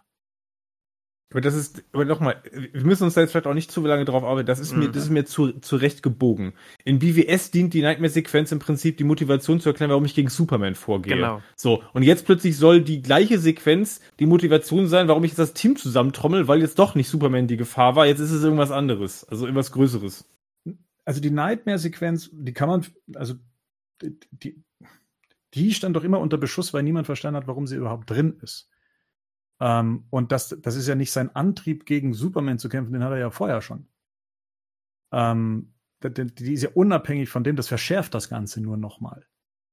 Ganz kurz mal, ganz kurz mal jetzt an der Stelle. Ich finde eigentlich, man, man kann sowohl für das eine als auch für das andere argumentieren und es zeigt eine große Schwäche von BVS vor allem, nämlich, dass dort Motivation weder auf einer kognitiven Ebene noch auf einer emotionalen Ebene gut erklärt ist. Ne? Und, und BVS auch an sich, tr äh, trotz hier Ultimate Cut und so, dass es trotzdem ordentlich zerschnitten ist und man dann einfach nicht nachvollziehen kann, warum switcht jetzt dieser Charakter. Ich möchte jetzt hier nochmal sagen an der Stelle, das, die allerletzte Figur von Batman, die wir sehen in BVS, das ist die, die wir jetzt hier haben. Und ähm, das stimmt schon, man muss das ein Stück weit.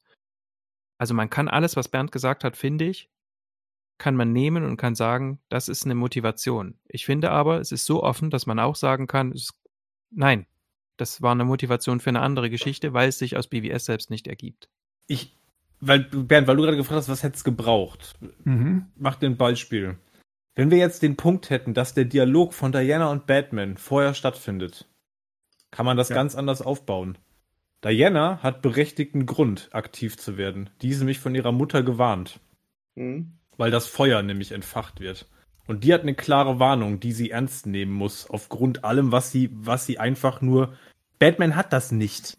So, für mich gibt es das nicht. So, und das ist ja auch klar, Alfred glaubt ja kein Wort. Der denkt sich, der sitzt da in dem Flugzeug und denkt, Master Wayne ist völlig bekloppt geworden. Ne? Der rennt jetzt irgendwelchen Geistern hinterher und bereitet irgendwelche Leute auf irgendwas vor, was er selber nicht genau greifen kann, was ja auch der Grund ist, warum er in jeder Szene dann Leu zu, zu, auch zu, das ist ja die Aquaman-Szene genau dasselbe. Er sagt, ja, ich brauch dich. Ja, warum? Ja, weil irgendwas Bedrohliches kommt. Ja, was soll das sein? Ja, kann ich ja noch nicht genau sagen, aber da kommt irgendwas. So, äh, das ist natürlich ein super Verkaufsargument, wenn ich nicht genau sagen kann, was da genau kommt. Ich will mich da jetzt gar nicht zu sehr drauf aufhängen. Ich glaube, das wird, das hätte zum Beispiel gereicht. Ich versuche hier, Batman zu dem Typen zu machen, der das Team zusammenstellen soll. Es passt aber nicht so richtig. Für mich.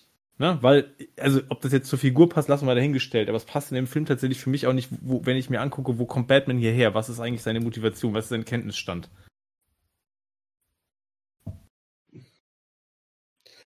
Wir können ja vielleicht bei, mal mit, jetzt, ich glaube, die erste richtige Szene, die wir mit ähm, Cyborg dann gleich auch haben, ne?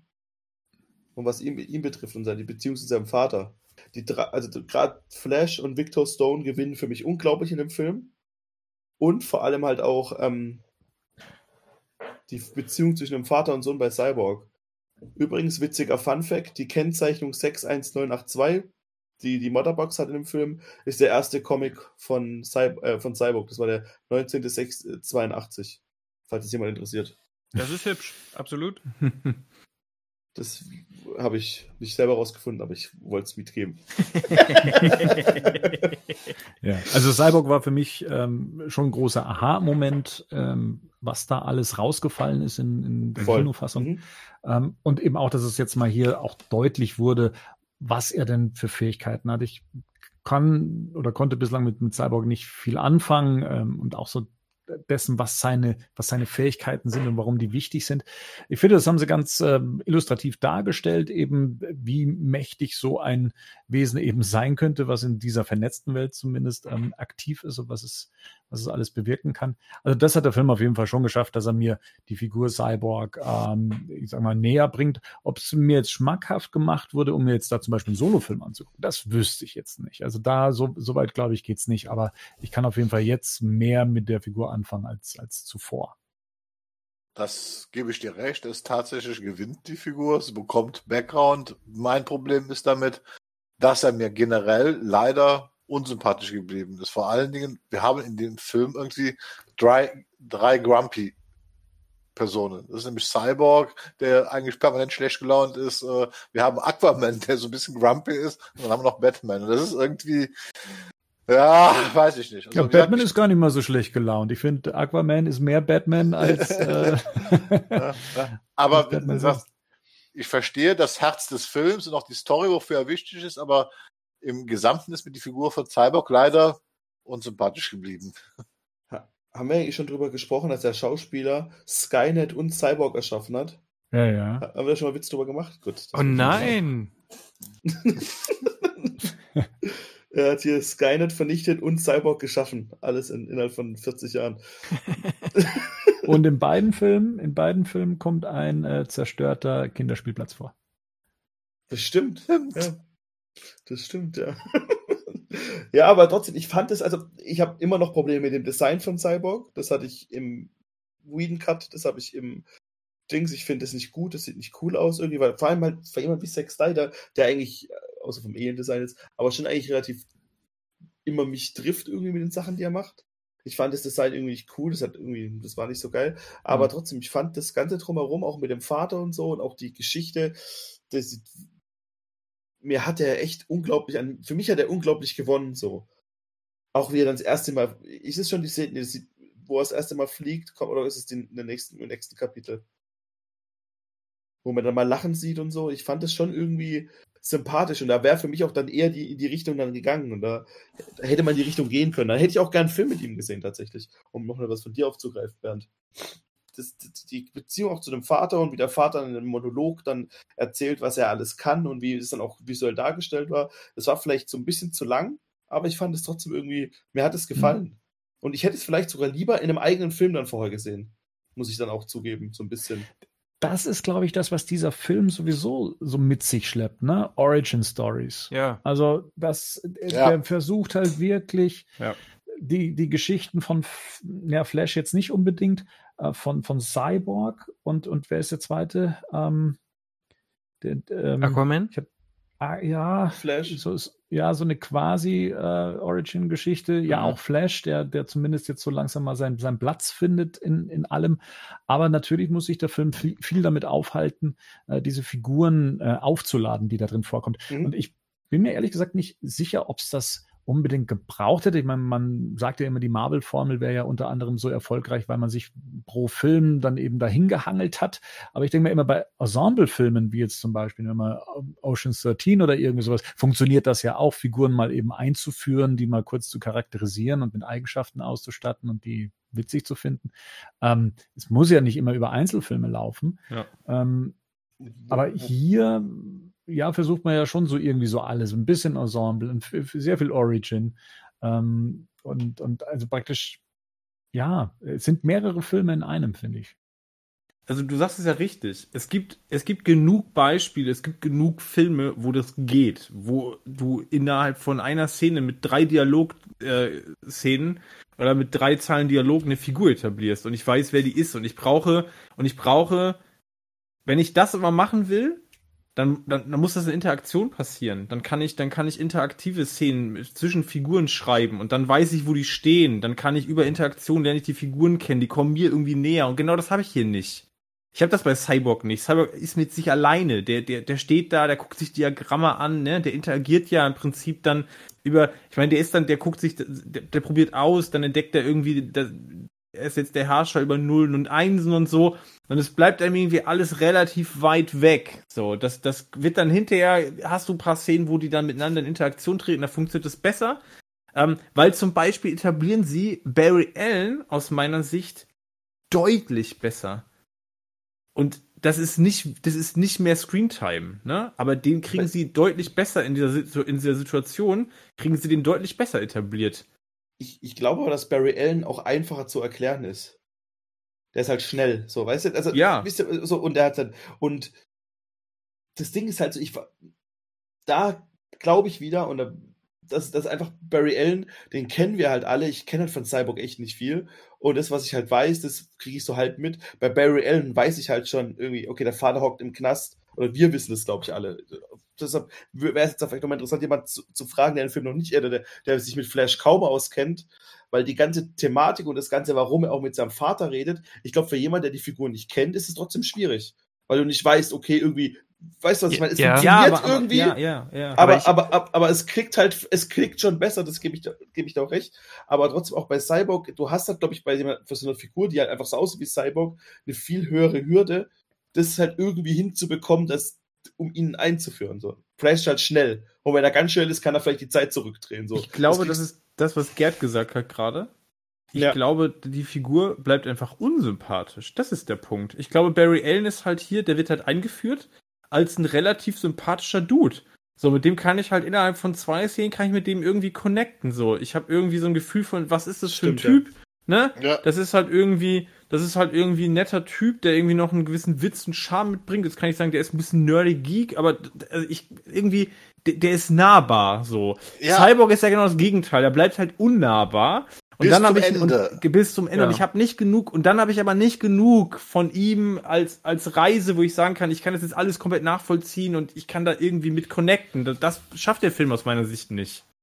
Also ich finde in seiner Origin Story, die, die ja da erzählt wird, also so dass äh, mhm. wer er vorher war, bevor er Cyborg war, in der er äh, praktisch ähm, sich in den Computer gehackt hat, um einer äh, Schulkollegin zu helfen. Also da schon so auch Mhm. die, die, die, menschenfreundlichen Fähigkeiten, auch die Geschichte mit, mit seinem Vater, ähm, der einfach nicht, man kennt das ja als Klischee, der einfach nie da ist und auch nicht Mhm. zum Footballspiel kommt im, im wichtigsten Moment. Äh, auch die Tragik über den Fuß, äh, über, über, über den Unfall dann eben mit seiner Mutter, die ich übrigens sehr stark äh, gespielt fand, auch dass er, er er fängt ja, er fängt ja so aus dem Nichts an zu weinen äh, in, in dem Moment, weil ihn das einfach, weil ihn die Gefühle da einfach übermannen, ähm, dass sein Vater einfach nicht da war, obwohl er es versucht und so weiter und so weiter.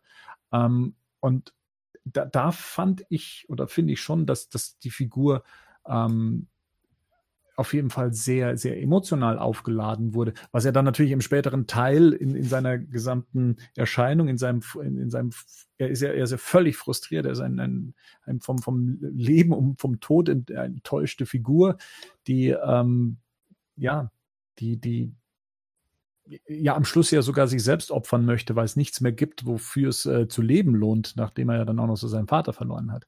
Ähm, der fällt es natürlich schwer, dann irgendwann mal zum, zum Happy Dude zu werden, wie es jetzt zum Beispiel der Flash ist. Das ist halt eine, eine tragische Figur, die da äh, gezeigt wird, die erstmal Der- ihren Platz in diesem Team finden muss. Ja, das Problem ist, dass bis auf Barry Allen alle tragische Figuren sind. Ja. Und selbst Barry Allen ist auch nicht so, Richtig. auch wenn er ein bisschen witziger ist, auch, auch der hat, was ich Ja, zum. Beispiel interessant, interessant finde, ist, dass Barry Allen, der ja bei Wieden zur Witzfigur verkommt, der hier auch Comic Relief ist, aber vor allen Dingen, das ist ein verdammt intelligenter Comic Relief, was der teilweise für Kommentare abgibt, um auch die Handlung voranzutreiben, also die wirklich äh, Sachen erklärt oder dass er den Zusammenhang begreift, wo die anderen Figuren noch, äh, äh, noch lange nicht begreifen. Das fand ich sehr faszinierend. Der kommt eigentlich äh, viel cool darüber und auch der hat sein Päckchen zu tragen. Also so happy ist der gar nicht. Bei, bei Cyborg ist halt auf dieses Problem, das versucht er alle, wie gesagt, kann ja sein, dass andere Leute mit der Person einfach connecten können aufgrund des äh, Ray Fischer oder so weiter. Für mich ist er aber bis zum Schluss unsympathisch. Natürlich hat er eine tragische Vorgeschichte, natürlich hat er diesen Horror erlebt, den Unfall, Muttertod und trotzdem bringt für mich Ray Fisher aber nicht das rüber, dass ich mir dann sagen kann, der muss ja nicht happy werden, aber dass ich mit ihm connecten kann. Das finde ich nicht. Das, das finde ich nicht. Das, Das ich finde nicht, nicht. dass es an Ray Fisher liegt, sondern Mhm. das ist ein, das ist ein ganz grundsätzliches Problem für die meisten Charaktere hier, dass die mehr, emo dass die, wenn die emotional gezeigt werden, gibt es zwei Emotionen. Das eine ist Wut. Das wird hier ständig und immer zu dargestellt. Oder es, oder es, oder jemand ist irgendwie traurig. Und ich, Mhm. wenn Leute hier traurig sind in diesem ganzen Film, kommt es bei mir nicht an. Und äh, okay, kann man jetzt sagen, das ist halt mein Problem, aber das glaube ich nicht. Ich glaube nicht, dass das gut, ich glaube oft, dass es einfach nicht gut erzählt. Ähm, und, äh, und er ist zum Beispiel die ganze Zeit wütend, das finde ich alles nachvollziehbar. Das macht nämlich Zack Snyder auch. Man kann das durchaus auf so einer, so einer gedanklichen Schiene kann man nachvollziehen, warum die Figur jetzt so eine Emotion entwickeln könnte, aber es fühlt sich eben auch zu kühl an.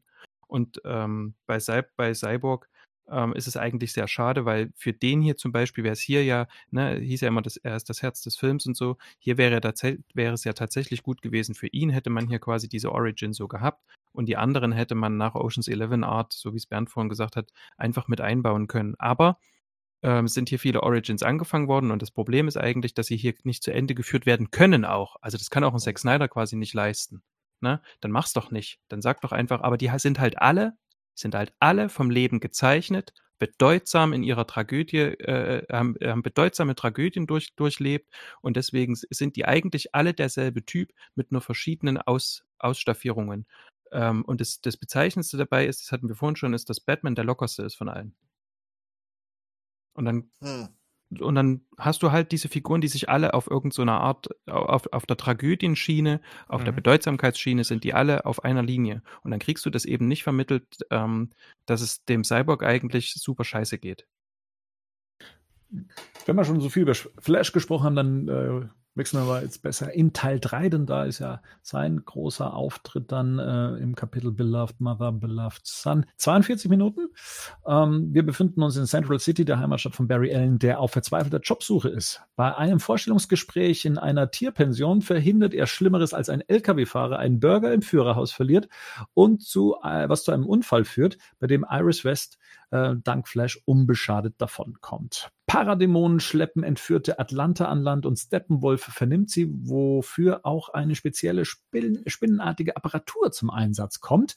Lois ist äh, derweil in ihrem Apartment und findet äh, alte Sachen von Clark. Diana und Bruce sitzen im Batcave und äh, gehen die nächsten Kandidaten durch. Äh, beziehungsweise es ist nicht der Batcave, es ist ähm, ja weiterhin die, die, der Hangar. Für einen kurzen Moment kommen sich beide ungewollt näher.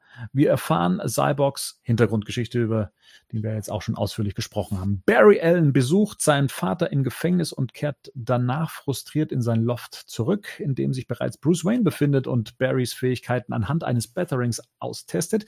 Bruce will ihn für sein Team gewinnen, wofür Barry überschnell einwilligt. Mit einem Mercedes geht's dann zum Privatflieger nach Gotham City. Im Hangar versucht sich Diana äh, daran, Tee zuzubereiten und Alfred arbeitet an einer Modif Modifikation von Batmans Kampfanzug. Dafür kommt kryptonische Technologie zum Einsatz, welche Energie absorbiert. Über den Batcomputer nimmt Cyborg Kontakt zu Diana auf, um sie zu treffen. Was sie auch tut, aber vorerst auf einen frustrierten und äh, sehr skeptischen Sky, äh, Cyborg trifft, der kurz darauf die Motherbox in seinem Grab versteckt.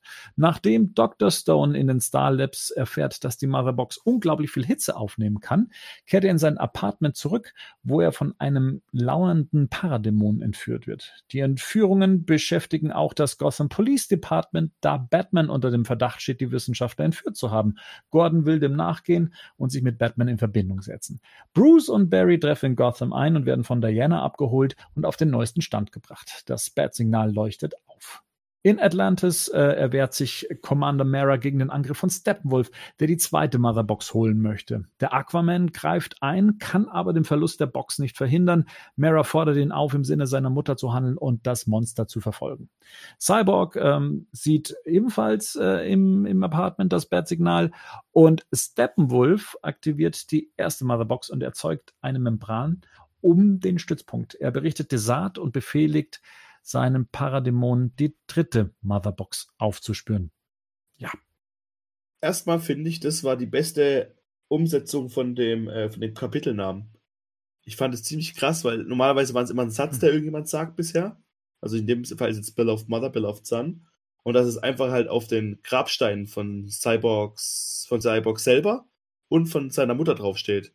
Das fand mhm. ich irgendwie tatsächlich mit die beste Einbindung davon ja, die, die, die, die Szene mit Iris und, ähm, ähm, ähm, und Barry, diese ganze Szene fand ich eigentlich, ich fand die tatsächlich ganz sympathisch. Die sah nicht gut aus, aber die war sympathisch. Mhm. Ja, ich fand die Einführung ganz gut von, von, von, von, ähm, von Flash. Ich fand das, dieses kleine Gardner Fox Easter Egg witzig von dem LKW, der da kommt.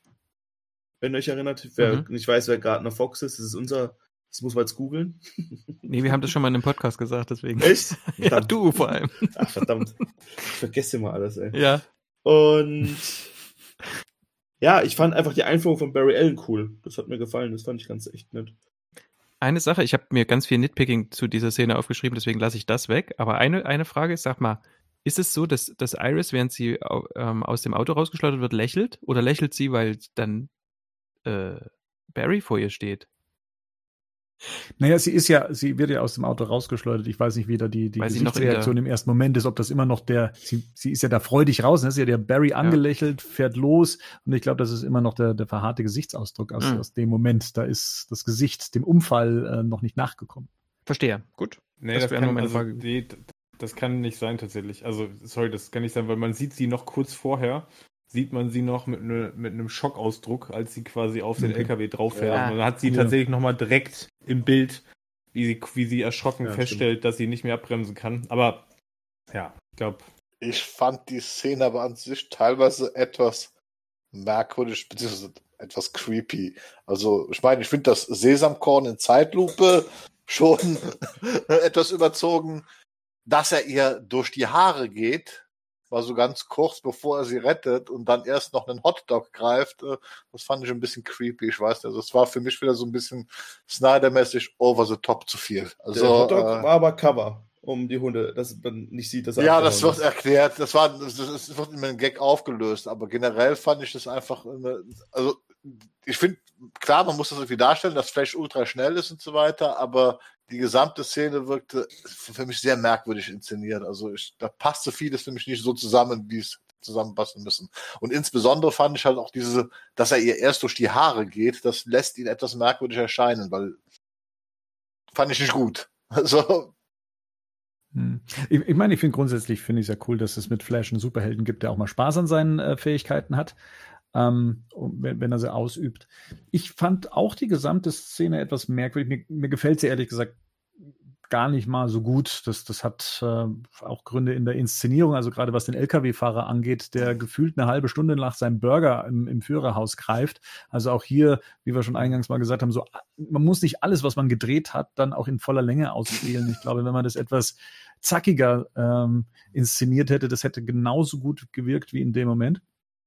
Und ähm, ja, also da auch dann das Rumgeschiebe und dann wie, wie eben Flash funktioniert oder wie er die Welt sieht, ja, das ist schön gemacht. Ich finde aber, das kommt halt eben an sowas wie die Darstellung in X-Men, ähm, in der dann eben spielerisch mit, mit, mit sowas umgegangen wird. Ähm, das, das ist einfach unerreicht, glaube ich. Also das war ja auch nach, äh, Mhm. welcher X-Men war das? X-Men Days of. Future Der ist ja Past. Future Chart Pass. Ja, richtig, Days of genau. Past, genau. ja. selbst in der eigenen Reihe haben sie es nicht nochmal so toll hinbekommen, ähm, das so eindrucksvoll zu erzählen. Und auch hier ist das äh, weit davon entfernt. Ähm, Ist, ja, ist eigentlich witzig, weil es eigentlich, das eigentlich sein Superheld sein müsste, ne? Captain Zeitlupe.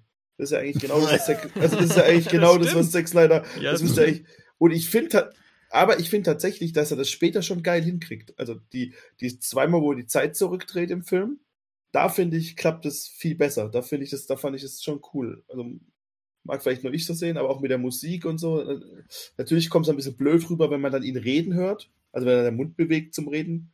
Das ist aber, das fand ich dann schon gut. Aber ich fand das auch nicht so schlecht. Ich mochte, ich mochte halt tatsächlich einfach hier Ezra Miller als Barry Allen. Und das war mit so meine, auch einer der größeren Erkenntnisse für mich von dem Film, dass ich den dann doch irgendwie cool finde. Ich habe mich, ich habe mich, nachdem ich den Film gesehen habe, am meisten auf den Flash-Film gefreut. Ja. Ja, er kriegt das auf jeden Fall gut hin. Ich meine, wer kann man noch mal sagen, ich weiß jetzt nicht, wie ihr das zum Beispiel fandet. Wir haben, Bernd, du hast vorhin schon mit, über die, über diese Schuhe, über diese Szene mit den Schuhen, ne, wenn die Schuhe kaputt gehen, dann läuft er irgendwie barfuß und er bremst irgendwie ab und die halbe Straße geht irgendwie kaputt und das wird auch irgendwie sehr deutlich gezeigt, obwohl es auch keine Relevanz hat, ne, und es danach auch nicht mehr vorkommt, also als ob der Anzug das dann irgendwie ändern kann. Also da bin ich manchmal so an so Kleinigkeiten, denke ich halt, warum zeigst du uns das jetzt? Weil, ne, also es hat keinen Payoff am Ende und es ist in dem Moment, glaube ich, einfach nur, es ist nur Style, oder? Oder habe ich irgendwas verpasst? Ist das dann nochmal Ja. relevant oder Er irgendwie? stellt ja seine eigene Logik damit sogar in Frage, weil das mit den Schuhen zum Beispiel, ja, er will erklären, wenn Flash losrennt, die normalen Schuhe gehen kaputt. Das ist, kann ich noch akzeptieren. Das Problem ist nur, wenn die normalen Schuhe kaputt geht, dann müsste auch Barry Allens Hose, Barry Allens Hemd, also eigentlich müsste Ja, der kurz in, der müsste, der müsste in Flammen, der müsste in Flammen stehen. Allein durch die Naja, Reibungshitze, die er verursacht. ne? müsste er nicht unbedingt, aber Fakt ist auf jeden Fall, er würde dann, äh, das mit dem Fenster wird dann schon schwierig zu erklären, so wie es dann aufstößt und spätestens dann würde er mit, mit, mit so, einem- mit so Ja, einer ja, okay. Stoßfront auch, auch, ne, deswegen, das, das meine ich, also er lädt damit zum Nitpicking ein. Ich will Ja. gar nicht jetzt wie Physik besprechen, weil Physik in. Superheldenfilmen brauchen wir nicht, ne? Also mir geht's aber tatsächlich darum, Was? ich hätte das wahrscheinlich einfach an der Stelle dann, das meine ich mit, dann hätte ich es gerne konsequent. Also das ist der Punkt. Ja. Das ist das, was mich dann, also, weißt du, wenn dann die Straße irgendwie kaputt geht und ich mir denke, ja, das, das erscheint mir irgendwie, das kann ich kaufen. Wenn das dann danach aber kein einziges Mal mehr irgendwie vorkommt, dann, also wie gesagt, ich will jetzt auch gar nicht da Nitpicking betreiben, ne? Das sind aber so Dinge, die werden halt inszeniert, die werden aufgeladen, die werden mir lange gezeigt und dann, wie habe ich ja am Anfang schon gesagt, dann impliziert es, es hat irgendwie eine Bedeutung. So Mhm. hat es am Ende aber nicht, weil es dann Vor- diese eine Szene ist, weil es da halt ins stylische Bild passte, spielt aber eigentlich keine Vor- Rolle. Danach kommt es auch nicht nochmal vor. Vor allem hättest du halt so zeigen können, dass, also wenn du das machen wolltest, dass er Superheilkräfte hat, weil seine Füße irgendwie kaputt gehen oder sowas, weil er halt dann so bremst, nur als Mhm. Beispiel. Und dann hättest du dann wieder schwer, die, wenn er Ja, schwerer ja, angeschossen wird. Weißt du? Dann hättest du irgendwas gehabt, um das dann zu erklären. Okay, hier irgendwie, seine Füße gehen irgendwie durch diesen argen Bremsen. Was weiß ich, was es, kannst du wahrscheinlich nicht zeigen, ohne dass es super blutig wird, aber das ist ja kein Problem für Saki. Aber äh, dann hättest du halt zumindest dann irgendwie das wieder gehabt, hättest du die Brücke geschlagen, okay, krass, der hat Superheilkräfte. Wo kam die denn her? Also habe ich das verpasst, dass die erklärt wurden? Also ich Nee, kann mich ja nur daran nicht. erinnern, dass er am Ende da stand Nee. und sagt, heile Barry, heile. Genau, das Ähm, war's. Gab es davor irgendwie etwas, wo man sich zusammenreimen konnte? Mhm. Nein. Ganz Gar im nicht. Gegenteil, er hat ja die Szene noch, da kommen wir mal, wo er da auch humpelt, ne? wo Batman ihn Mhm. quasi Mhm. noch, wo er ihn noch stützen muss, wo anscheinend ja auch er keine Heilkräfte einsetzen kann, wo es ja noch viel wichtiger gewesen wäre, jetzt irgendwie Heilkräfte einzusetzen Mhm. Dann hättest du auf jeden Fall da schon gemacht, wenn du es kannst. Ne? Also, ja, ist auch so ein Punkt, verstehe ich, kann ich. Aber wisst ihr, Also, was ich meine? So ja. hätte es dann zumindest her Ja, erklären können. Ja. Und dann hätte das irgendwie funktionieren können. Er hätte es auch kapiert, okay, der braucht seinen Anzug dafür, weil das halt irgendwie dieses krasse Mhm. Wayne-Carbon ist oder keine Ahnung wie, was er da geklaut hat. Und dann hättest du so ein bisschen da die Brücke, dann hättest du irgendwie so ein bisschen, dann hätte ich verstanden, warum es drin ist. So hätte ich es aber dann aber auch nicht gebraucht, umgekehrt. Wie, weil, wie Bernd schon meinte, wir haben jetzt halt den dritten Speedster in einem großen Superheldenfilm. Und ich finde, ich finde Barry Allen besser als Quicksilver in Marvel. Aber trotzdem ist halt die Königsdisziplin, hat halt einfach Brian Singer gemacht mit Quicksilver, weil es halt einfach super geil war und da hat es nicht gebraucht, dass irgendwas kaputt geht. Da hat er einfach das irgendwie ganz witzig umgesetzt bekommen, so, ne? Hm. Das ist so der goldene Gral der Speedster. Das Quicksilver. Und ich muss jetzt mal ganz kurz, ich muss jetzt mal eine Szene, wo wir gerade in dem Kapitel drin sind, ne? Direkt nach Barry Allen ähm, kommt ja dann diese kurze Lois-Sequenz, ne? Wo sie Mhm. in, im, im, im Wohnzimmer sitzt.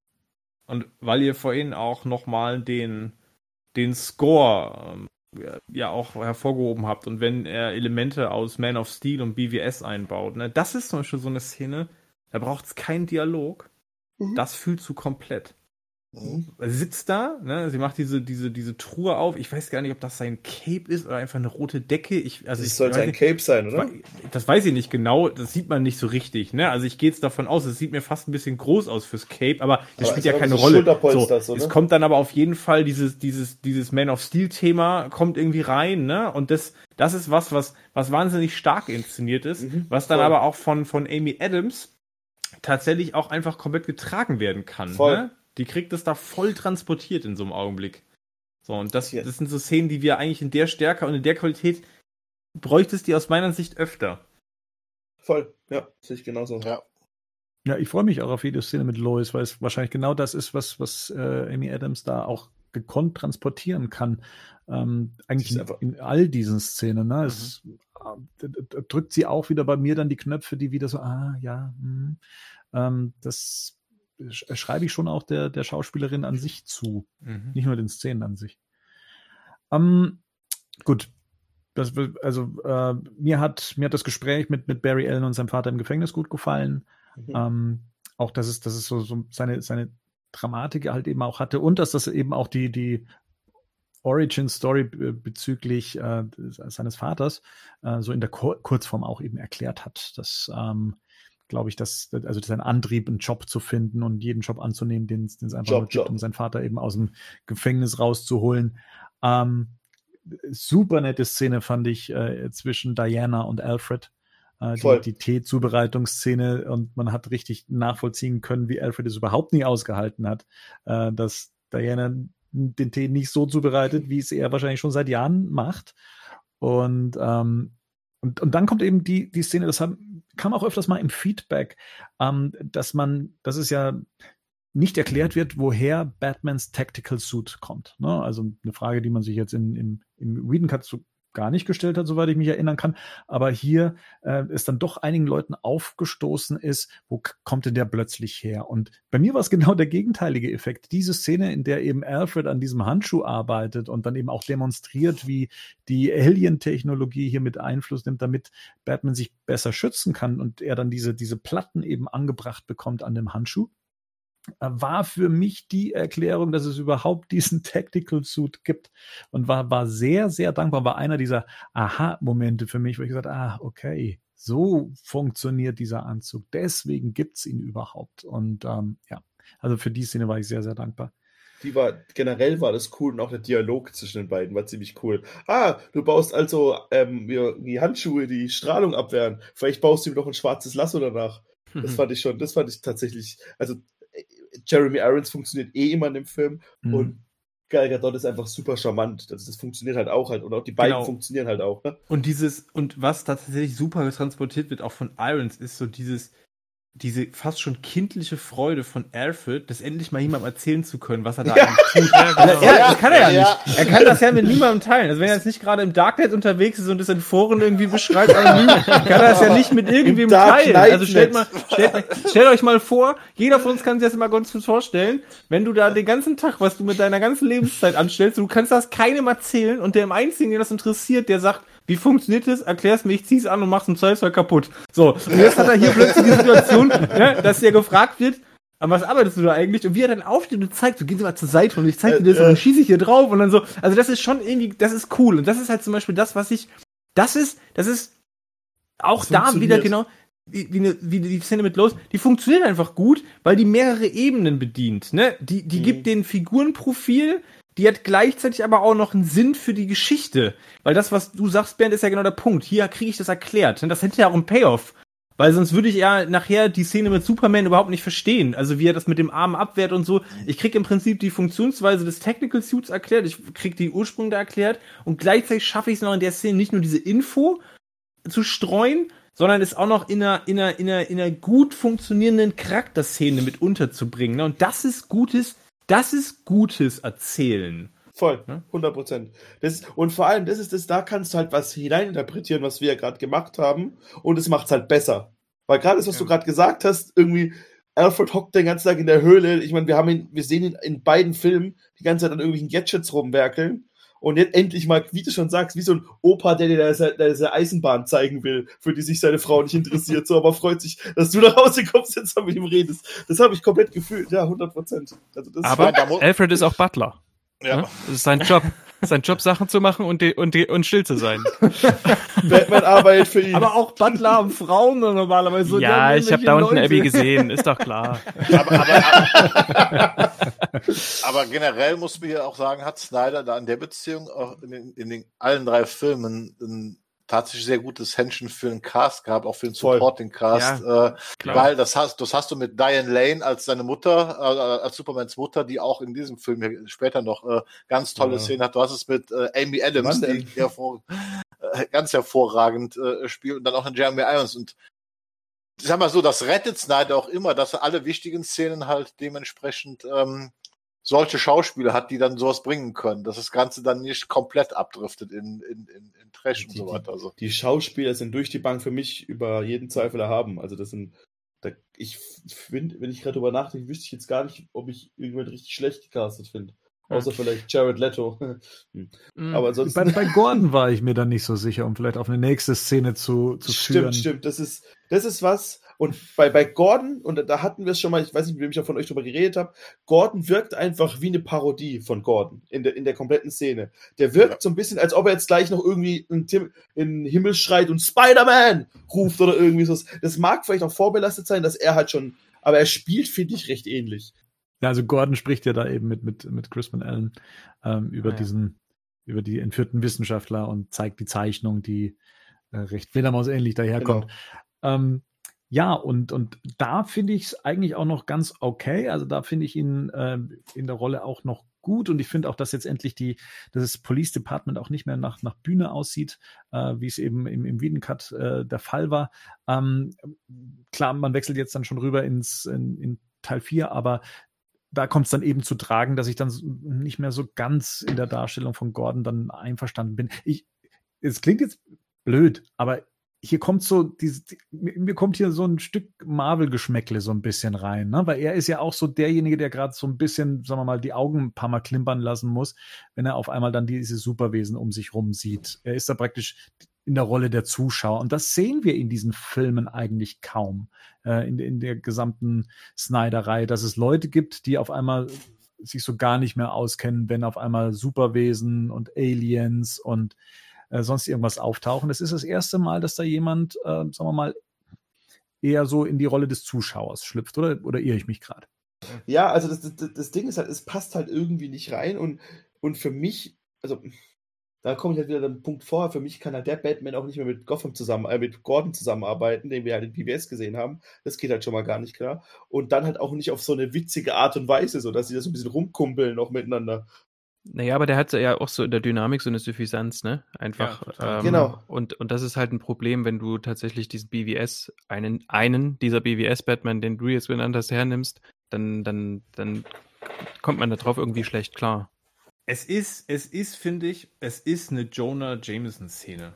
Das ist einfach der Punkt. Und das hat nichts Mhm. damit zu tun, dass er die gespielt hat, sondern er spielt Ja. es genauso, wie er, die, wie er diese Figur auch in Spider-Man gespielt hat.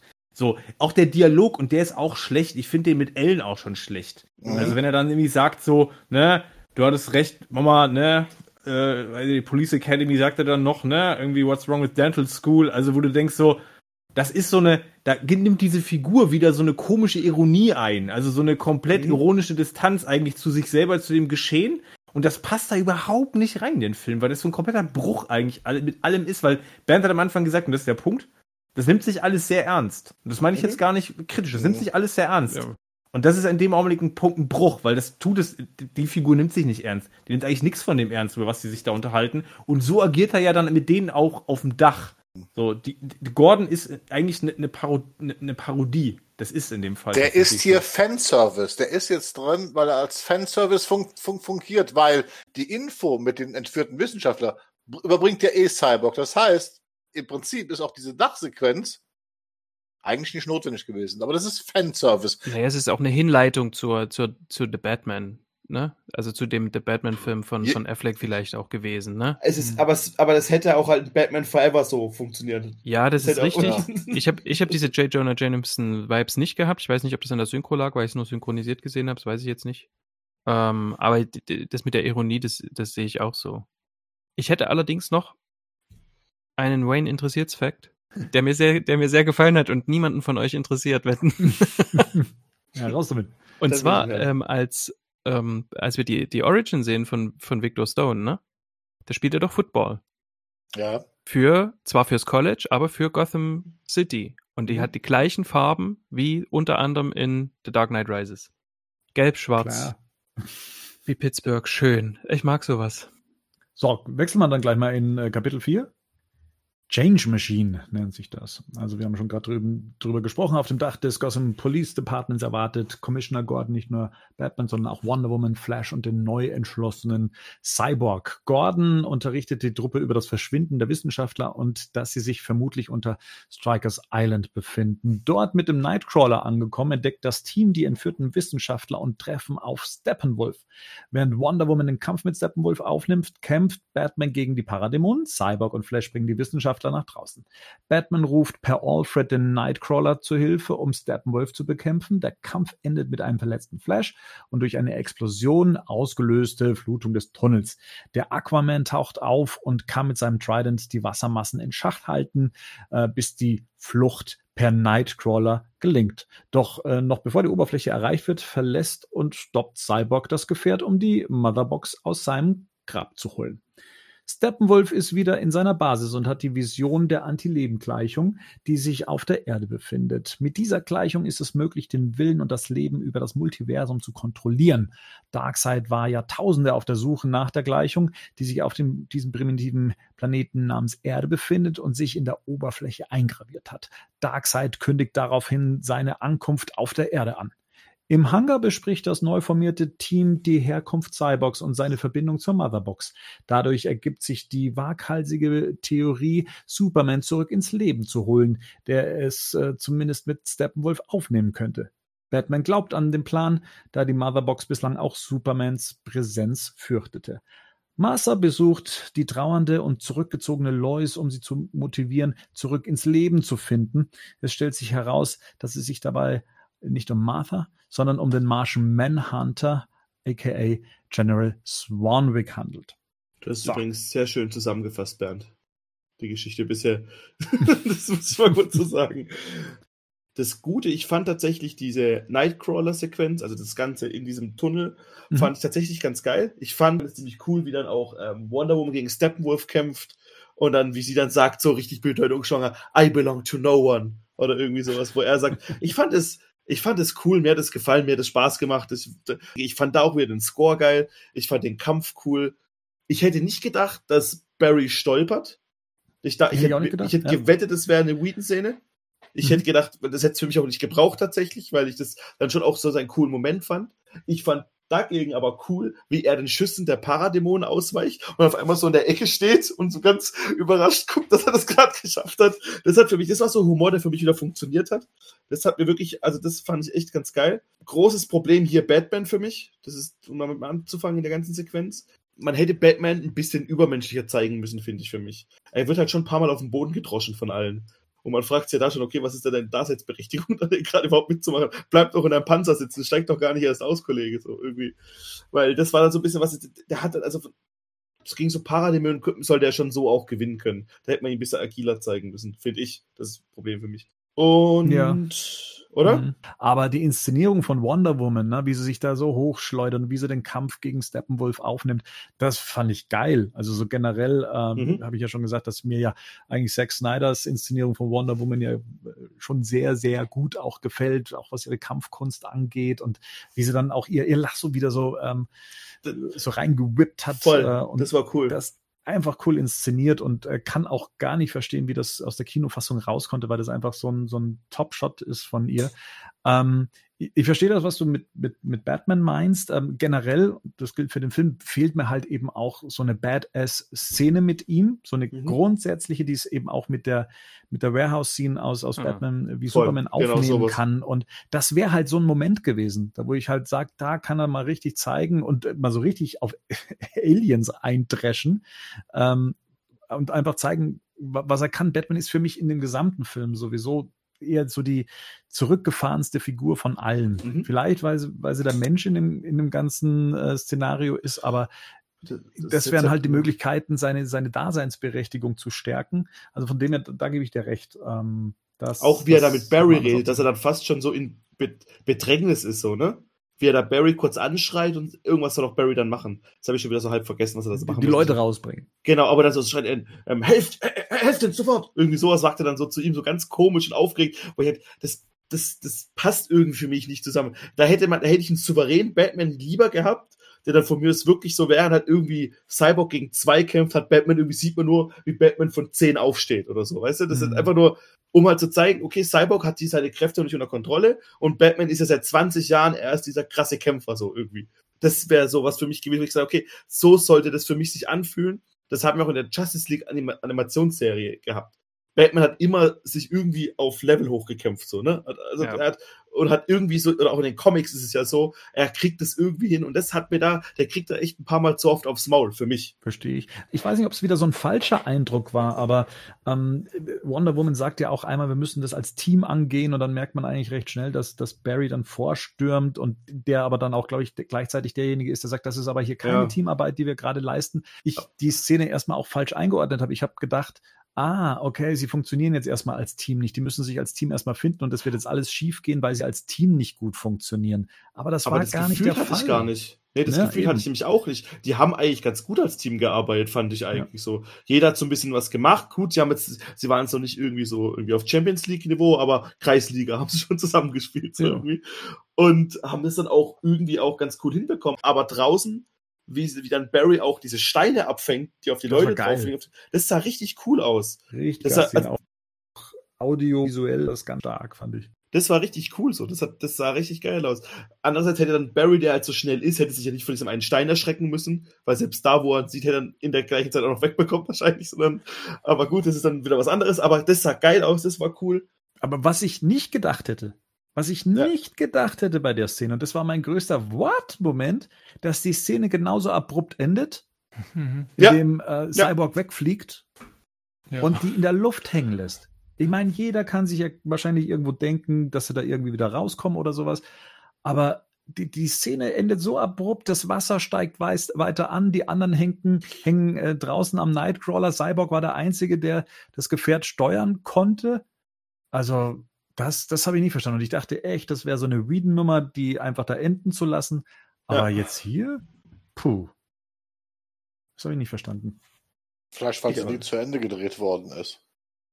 Weil muss man ja auch mal ganz sagen, wir wissen ja nicht, was wirklich äh, damals beendet worden ist und jetzt für die Nachdrehs äh, war ja jetzt auch nicht so super Zeit, dass wir das alles nochmal so komplett wird, hätte wiederholen können. Naja, es hätte ja gereicht, wenn in der nächsten Szene der, der Nightcrawler oben auf dem Schutt steht. Ja. Da hättest du schon erklärt gehabt. Weißt du, also, aber das, das, das, da gebe ich Bernd recht, das passt halt nicht so zusammen. Generell auch, der Nightcrawler macht dir vielleicht 30 Sekunden mehr, aber auch wieder, ich hätte dann trotzdem gern irgendwie ein bisschen mehr noch von dem gesehen. So, das war dann irgendwie so, das wäre halt Batmans Daseinsberechtigung gewesen, wenn er schon nicht kämpfen kann. Damit dann so ein bisschen, und ich fand das sogar ganz cool, wie er dann da und dann, das sagt er auch in dem Film, oder? Das sagt er My Turn. Und das fand ich dann wieder ganz cool irgendwie so, aber, ja. Ja, also wir sind auch die ganzen billigen Sprüche äh, losgeworden, die, die von Whedon da eingebaut wurden. Ähm, das, das, das hat dann schon gepasst, aber wie gesagt, dieses abrupte Beenden dieser Szene, nur damit Cyborg äh, zu seinem Grab fliegen kann, um die Motherbox zu holen, ähm, das fand ich etwas, etwas übereilt. Ich habe ja auch schon mal gesagt, ich, ich hätte es ja auch ganz cool gefunden, wenn vielleicht mal das äh, Gotham Police Department die Retter von ihnen gewesen wären. Ne? Mhm. Also, dass dann auch mal wieder der menschliche Faktor eine Rolle spielt in, in, in dieser Welt der Götter. Ähm, aber ja, das. Andererseits hast du halt irgendwie drei, die fliegen können dabei und mhm. einer, der super schnell rennen kann. Mhm. Wo du mhm. halt auch sagst, okay, warum seid ihr überhaupt in Nightcrawler nochmal eingestiegen? So. Und Batman ja. mit Grappling Gun. Also ja, ja, ja also, das wirkt ja so ein bisschen, ich meine, das hat am Ende so ein bisschen so Cliffhanger-Qualität im nicht so guten Sinne, ne? Also, weil das wirkt so wie nach einem Cut, so nach dem Motto, ich will jetzt den Vergleich nicht bemühen, weil es nicht passt, aber so in, in, in so einem Sinne wie damals in der 66er-Serie. Weißt du, was ich meine? Wisst ihr, was ich meine? So, da ist jetzt mhm. die Pause, die Falle und jetzt gibt es die nächste Folge, ja. wo man zeigt, wie, wie befreien sich jetzt die Helden so. Und das hatten wir damals kritisiert und das ist tatsächlich, bin ich bei euch, das ist jetzt hier auch nicht besser gelöst. Ne? Das ist abrupt und das, mhm. das wird ja nicht aufgelöst. Also ja. gibt dazu, glaube ich, gar keine Auflösung, oder? Wie das Ding da hochkommt und nee, dann, nein, nein, ist es einfach fertig. Das, so. Das, das hängt da drin. Ja. ja es, es, fehlt einfach. Das ist da, wo ich denke, vielleicht ist das damals nicht beendet worden oder nicht fertig gedreht worden und man hat sich jetzt einfach entschlossen, das mit diesem harten Cut auch so zu, zu belassen. Weil, ich sag mal so, es ist zwar, mich stört's tatsächlich nicht, weil ich denke, ja, klar, die sind irgendwie da rausgekommen, weil sind ja alles Heroes äh, und hier, da hat ja seine Möglichkeiten, da rauszukommen. Ja. Deswegen, c'est la vie. Ich fand auch ganz cool, wie Aquaman hier auftritt, auch dass man ein bisschen vorgleitend ähm, sieht, weil ich das schon immer schlimm fand in dem Film, dass er gegen Steppenwolf unter Wasser verliert, mehr oder weniger. Da finde ich da, da wenigstens, also in der vorigen Kapitel, fand ich, dass er da wenigstens einen coolen, irgendwie eine möglich, das einzige Mal im Film, dass er was zu tun hat quasi. Weil dass er in seinem Element verliert und hier mit und Mara auch noch und so in der vorigen Szene, das war dann so ein bisschen, hm, das hat man da dann wieder so ein bisschen revidiert für mich. Das fand ich dann trotzdem noch, die Szene finde ich nach wie vor cool. Ja, dass Aquaman hier auftaucht, finde ich allerdings schwierig. Das ist das, was ähm, Henning am Anfang gesagt hatte. Ich kann die Motivation nicht, nicht so richtig nachvollziehen. Auch wenn die mir quasi erzählt wird. Also ich weiß gar nicht, warum der mit dabei ist. Ja. Weil Mara ihn dann quasi auffordert, ähm, dem, dem Angreifer quasi hinterher zu gehen. Aber warum sollte er sich dann quasi nicht mit denen verbünden, oder? Vielleicht hat sie noch was in Delfinsprache vorher gesagt, das Möglich. wir nicht verstanden haben. Aber gar nicht schlecht. ähm, ja. Ähm, jetzt wäre ich schon erstmal bei Steppenwolf und dieser Anti-Lebensgleichung. Das habe ich überhaupt nicht kapiert, das alles. Also was, ich verstehe, dass, was, für was die Anti-Lebensgleichung gut ist, um Superman später zu kontrollieren, wenn er gebrochen ist. Oder wenn er irgendwann gebrochen sein sollte. Mhm. Aber das war für mich halt nochmal so ein, nennt man das Trope, so, eine, so, so, so ein Story-Device, dass ich jetzt halt irgendwie neben den Matterbox nicht noch gebraucht hätte in dem Film. Weil er war ja schon da. Diese Anti-Lebensgleichung ist das Ding, was auf den Boden geschlagen wird, oder? Das ist ja quasi in der ganzen Erde, auf der ganzen Erde. Ja, dieses Erde. Feuerding da, was man ja. da sieht, dieses, ja. das ist ja, das, das soll das ja sein, so irgendwie, okay. Und ich finde, ja, okay, ich man muss halt einen Comic zu lesen, um überhaupt zu kapieren, was es irgendwie ist, weil ganz ja. wirklich, weil it's only his glory price oder sowas, so nennt das ja selber im Film. Ähm, das ist dann, ich finde auf Seiten von Motivation von Steppenwolf gut, ich verstehe nicht, warum das Darkseid vergessen hat, dass es da ist, oder dass er die Motherboxen da vergessen hat. Das verstehe ich irgendwie alles nicht so ganz, warum das ist, aber gut, geschenkt, das ist jetzt nicht mein größter Kritikpunkt.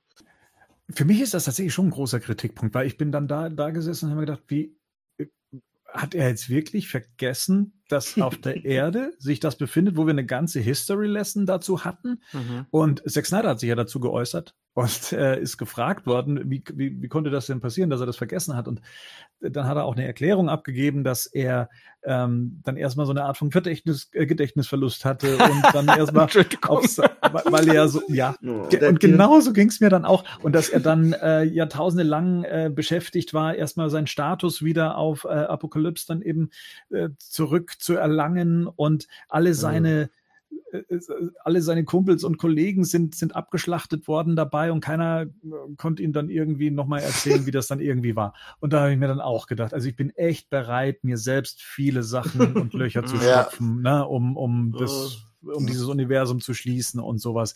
Aber das ist, das ist sowas äh, von, von äh, aus, aus, ja, aus der Nase gezogen. Mhm. Ähm, also das habe ich nicht, nee, also da, uh -uh.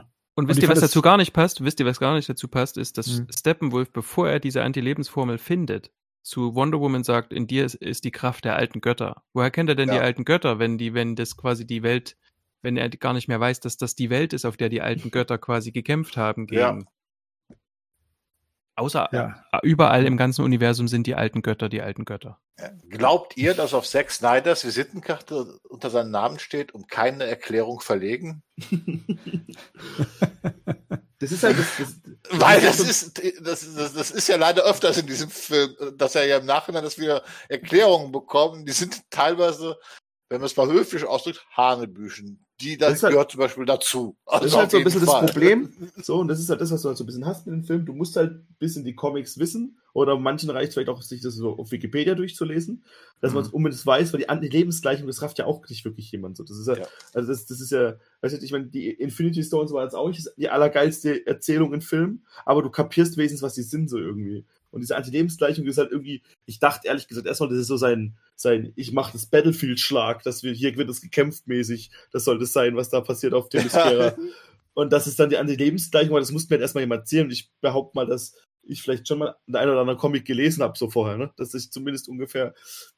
Das stimmt, also ich habe es mit Comicwissen aufgefüllt. Ich habe da tatsächlich nicht, nicht gestutzt, aber das liegt eben daran, ne, dass Ja, ich Dark, das weiß. Darkseid halt liebe, ne? Und ähm, die Old New Gods. Ich möchte jetzt mal ein bisschen schimpfen. Ja. Okay, Gerd. Weil jetzt in dem, in dem Kapitel war für mich die schönste Szene in diesem Ja. Film. Das war die Begegnung zwischen Lois Mhm. und Martha. Ja. Und das Schlimmste, was ich also Zack Snyder vorwerfe, er hat diesen kompletten emotionalen Payoff dieser Szene komplett zerstört, weil er aus Martha diesen Martian Manhunter gemacht Voll. hat. Das ist die schlimmste Ohne- Szene für mich in dem Film. Bin Mit ich so Abstand. furchtbar, wo ich einfach Mhm. denke, da sind zwei erstklassige Schauspieler. Zum ersten Mal oder zum zweiten Mal neben der Lois-Szene fühle ich in dem Film was, was, um was es da geht. Und der macht das wirklich kaputt, nur um eine weitere Figur einzuführen. Äh, Und das, das ist Furchtbar. klassischer Zack, Snyder, weil er wieder sagt, wisst ihr, was jetzt richtig geil wäre? Wenn Martha ist der Martian Manhunter. Ha! Und das ist so ein typisches Zack Snyder-Ding. Das macht er dauernd. Und ich verstehe schon, wo das herkommt, weil er halt wirklich irgendwie was Geiles, Unerwartetes machen will. Aber bei der Szene, und ich bin mir sicher, dass Henning gleich sagen wird in die Richtung, wir wissen überhaupt nicht, warum die beiden überhaupt miteinander reden, warum die so, Richtig. wie viel Zeit da vergeht. Und aber trotzdem hat es für mich funktioniert, weil die Schauspieler das einfach retten in dem Moment so ein bisschen. Also klar, natürlich, wenn du jetzt sagst, es ist zwei Tage her, und dann kommt meine Schwiegermutter von meinem toten Ehemann und sagt, ja gut, move on, hier, mach mal weiter. klar, kannst natürlich dann ein bisschen sagen, ja, wenn es aber jetzt vielleicht ein halbes Jahr, dann ja oder so wäre und dann könnte ich schon wieder greifen, dann wäre das schon wieder funktionieren. Aber dann dieses, das zum, diese Frechheit zu besitzen, daraus den Martian Manhunter zu machen, das ist einfach, das ist einfach eine Frechheit. Ohne Ja, Grund. Auch. Hin und her gerissen. Hin und her gerissen. Und es fällt dir beim ersten Mal nicht auf. Sorry, das fällt dir beim ersten Mal nicht so gleich auf, weil Eben. du halt so überladen bist mit dem Ganzen. Wenn du es aber das zweite, ja, wenn du es beim zweiten Mal guckst, fällt es erst richtig auf, weil dann hast du im Hintergrund, ich habe das nämlich vorher nicht gewusst, dass das die Szene ist, wo, sie- wo Martha zu Ding wird. Und wenn du es beim zweiten Mal guckst und die ganze Zeit weißt, hey, die redet da gerade eigentlich gar nicht mit, ähm, mit, mit, mit, mit Martha, sondern die redet da mit dem Martian Manhunter, der, Der alle Informationen hat über Martha. Genau, der, und, und vor allem auch, dann denkst du ja, okay, irgendwie redet sie nie mit Martha, sonst kommt, ah, schön, dass du, eine SMS hat den ganzen Film kaputt gemacht. Hey, schön, dass du da warst, danke, dass du mit mir geredet hast. Ich war nie bei dir, so. Also, Ihr versteht, was ich meine. Und das ist für mich kein Nitpicking, das ist für mich wirklich was, wo ich sage, okay, das hat für mich echt ein Stück weit den Film gekillt. Ja, ein Film gekillt hat's für mich nicht. Ich wusste schon in dem Moment, was da jetzt auf einen zukommt, weil es ja, es gab ja das Storyboard, in dem das ja schon mal gezeigt wurde. Und ich habe ja auch hier und da mal auch gesagt, man hat die Szene ja auch schon so ein bisschen im Trailer gesehen, dass Martha dann eben auch sie besucht. Das entsprach auch dem, dem Storyboard. Ähm, und auch da ging dann bei mir schon das Kopfkino los, so von wegen, also wenn das jetzt der Martian Manhunter ist, der da eigentlich zu Lois spricht, war dann, war dann Martha schon immer der Martian Manhunter, ne? Genau. was in der, Mhm. in der Theorie ja äh, die, dieses Gedankenspiel ja auch auf jeden Fall zulässt. Äh, ja, ich fand's, ich fand das auch nicht so toll, weil, einem, weil man sich so betrogen fühlt in diesem Moment, um die Gefühle, die in dem Moment aufgebaut wurden, die man da investiert hat in diese Szene. Mhm. Und ähm, man dann tatsächlich dann auch so versucht, da, da, da muss man dann aktiv nachdenken und stellt Sachen in der Vergangenheit in Frage. Ähm, oder eben auch, was, was Marian schon meinte, äh, die kompletten Informationen, die der Martian Manhunter da eben von sich gibt in Form von Martha. Ähm, aber da, das hatte mir, hatte, Henning, hattest du mir das erklärt, dass das eine Fähigkeit von Martian Manhunter ist, dass er das kann? Oder was du, was du das Der hat gehört? telepathische Fähigkeiten, aber Ja. der kann jetzt nicht irgendwie, ne, also das, das, was er da erzählt, ist ja, geht ja schon weit über das hinaus, ähm, was Das er er- normalerweise ja. jetzt, also ich, Der ich Stalking Manhunter. Ja, ich verstehe tatsächlich auch, ehrlich gesagt, den, ähm, was ist denn die Motivation? Ich habe zwar Motivation, aber was ist denn jetzt die Motivation von Manhunter hier? Was ist denn, Ja. was ist denn, was ist, was, was soll das denn am Ende? Das, das Problem ist, du kannst es gar nicht kaufen. Was wir haben, ist doch wieder, das ist Zack Snyder, Snyders eigene Legendenbildung, weil er irgendwann mal gesagt hat, weil es ist schon vor ein paar Jahren, das ist glaube ich noch vor dem Film gewesen, also noch vor den Justice League Dreharbeiten, haben irgendwelche Fans Theorien aufgestellt, wer denn der Martian Manhunter sein könnte. Und dann hat er irgendwann mal auf Verso, das könnte dieser General sein. Das Problem ist, in Man of Steel hätte man das aber schon etablieren müssen, dass dieser General außer, ein weiterer Außerirdischer ist. Das war damals aber nie ein Thema. Das ist ja, das ist, das ist Bullshit. So, und jetzt hat er das einfach gemacht. Das ist alles. Na, ich glaube, na, ich, ich weiß nicht. Also ich weiß nicht. Das ist so dieses, ne, wenn er am Ende irgendwie, er dreht sich am Ende mal zur Tür und das ist ja auch wieder so, es ist auch wieder so, ist, ist ich, das ist einfach so lazy stuff Ja, einfach so. Er dreht sich zur Tür um im Flur und redet mit sich selber und sagt dann sowas wie, ne, the world need, needs the two, Lois. Also wo du denkst so, wa- wa- was will er denn jetzt? Also war jetzt, das, war jetzt der Zweck quasi, in die Gestalt der Schwiegermutter anzunehmen, um quasi der Lois Lane noch mal so ein bisschen aus ihrer, aus ihrer depressiven oder aus ihrer Trauerphase rauszuhelfen, indem sie ihr mal einen Arschtritt verpasst und sagt jetzt, komm mal wieder zurück ins Leben. Aber wo, wozu? Ja, wo genau? Wozu denn? Also wozu denn? Sie macht danach doch nichts anderes als vorher. Was tut sie denn anderes? Also das Verhalten von ihr verändert sich ja überhaupt nicht. Doch, doch, doch, doch, doch. Nein. Also, äh, doch. Nein. Oh. Nein. Hey, sie, Ja, sie, nein. Will, sie, sie will doch dann wieder zurückgehen, oder? Zum Daily Planet. Also sie war ja längere Zeit nicht beim Daily Planet ähm, und, und später sehen wir ja dann, wie sie dann nächtens aufwacht, äh, dann eben die Schublade öffnet und neben dem Schwangerschaftstest sich dann eben den Ausweis dann eben holt, geht ja dann zum Monument und, und verabschiedet sich Zum dann letzten Mal, äh, genau. zum letzten Mal. Ähm, also sie findet, also sie nimmt diesen Arschtritt, um ins Leben wiederzufinden, Ja. schon wirklich. Ja. Also sie, das ist, das ist die Motivation. Jetzt kann man natürlich fragen, Aber- warum? Warum? Und genau. das erklärt der Film nicht. Nein, ähm, ich verstehe das insoweit, dass dann Lois ist the key Sie in vielerlei Schlüssel. Hinsicht. Ja. Genau, Mhm. ähm, dass er die praktisch die Puzzleteile wieder hinschiebt, wo sie sein müssen, weil ähm, ja vielleicht hätte es ohne diesen Arschtritt mehr oder weniger dann auch die Aber das spätere- hätte doch auch einfach Martha sein können. Richtig. Nein, wir Ja. brauchen doch gar nicht darüber reden, dass das grundsätzlich, also auch das, was Bernd jetzt gesagt hat, äh, das ergibt doch noch viel mehr äh, Unsinn im, im, Nach, im Nachgang. Du würdest ja dann sagen, okay, wenn er jetzt hier die Puzzleteile zurechtschiebt, warum kommt es denn dann überhaupt zu Nightmare etc. etc. Ne? Du kannst ja dann tausend Fragen stellen. Ähm. Er hätte es einfach nicht umwandeln müssen. Ich bin mir nicht mal sicher, ob das wirklich so gewesen wäre. Wir haben auch über den Dialog selber noch gar nicht geredet. Ihr habt jetzt gesagt, ja, okay, das ist irgendwie total gut gespielt und es ist hoch emotional.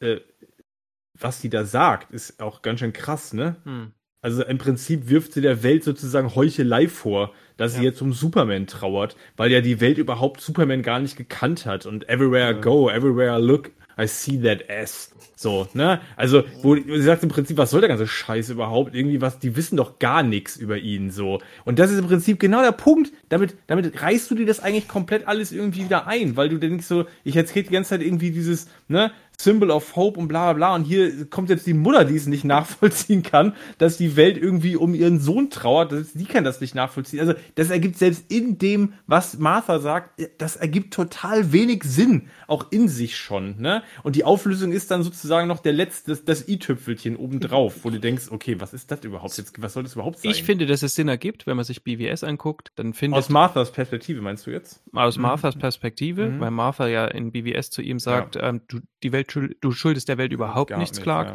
Das heißt also, Oh. sie sieht ihren Sohn in keinster Weise irgendwie in Verbindung mit dieser Welt und kann dann natürlich auch nicht verstehen, Mhm. warum andere Leute irgendwie um ihn trauern. Also das kann ich dann schon nachvollziehen. Mich hat aber die, die Szene tatsächlich, ich hab, mich hat das tatsächlich auch nicht so, so bewegt, wie es hätte sein sollen. Ich habe ich hab gemerkt, was die Intention ist und es ist nicht angekommen. Tatsächlich ging mir auch so leider. Vielleicht ist es so schlimm, weil das nochmal die Kens, äh, so wie sie in, in Ja. wie Snyder sie porträtiert, ja nochmal quasi, ne, in ihrer Essenz zusammenfasst und äh, weil ich es schlimm finde, weil es so überhaupt nicht zu dem passt, wie Ich sie glaube, eigentlich das ist auch sein müssten. mein Problem ne? gewesen, genau.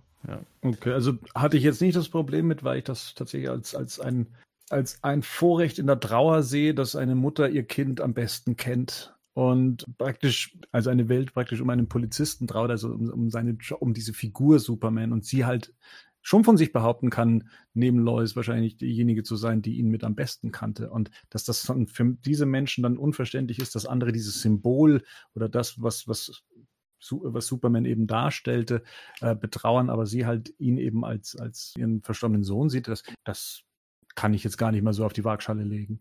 Nee, im Prinzip, im, im, Prinzip, im Prinzip drückt Martha das aus schon im BVS, was wir Fans, uns als Superman-Fans schon die ganze Zeit fragen. Warum verdammt nochmal soll der ein Symbol of Hope sein, wenn ich ihn nur so darstelle, wie, wie man ihn darstellt? Ähm, das, also ich finde ehrlich gesagt, das, was sie sagt, finde ich schon, das passt schon in die Welt. Das kann man scheiße finden, aber dann hat man ja, und das ist ja auch einfach so, dann findet man ganz viele Sachen einfach in dieser Trilogie, Trilogie nicht gut. Aber dass sie dann halt sagt zu ihrer Ja. Schwiegertochter, ähm, so ein bisschen, hey, irgendwie überall sehe ich das Symbol, ich finde das irgendwie super. Das, das, aber niemand kannte ihn, wir kannten ihn so. Das habe ich schon irgendwie abgekauft in dem, in dem Moment. Das fand ich gar nicht so das Schlimme.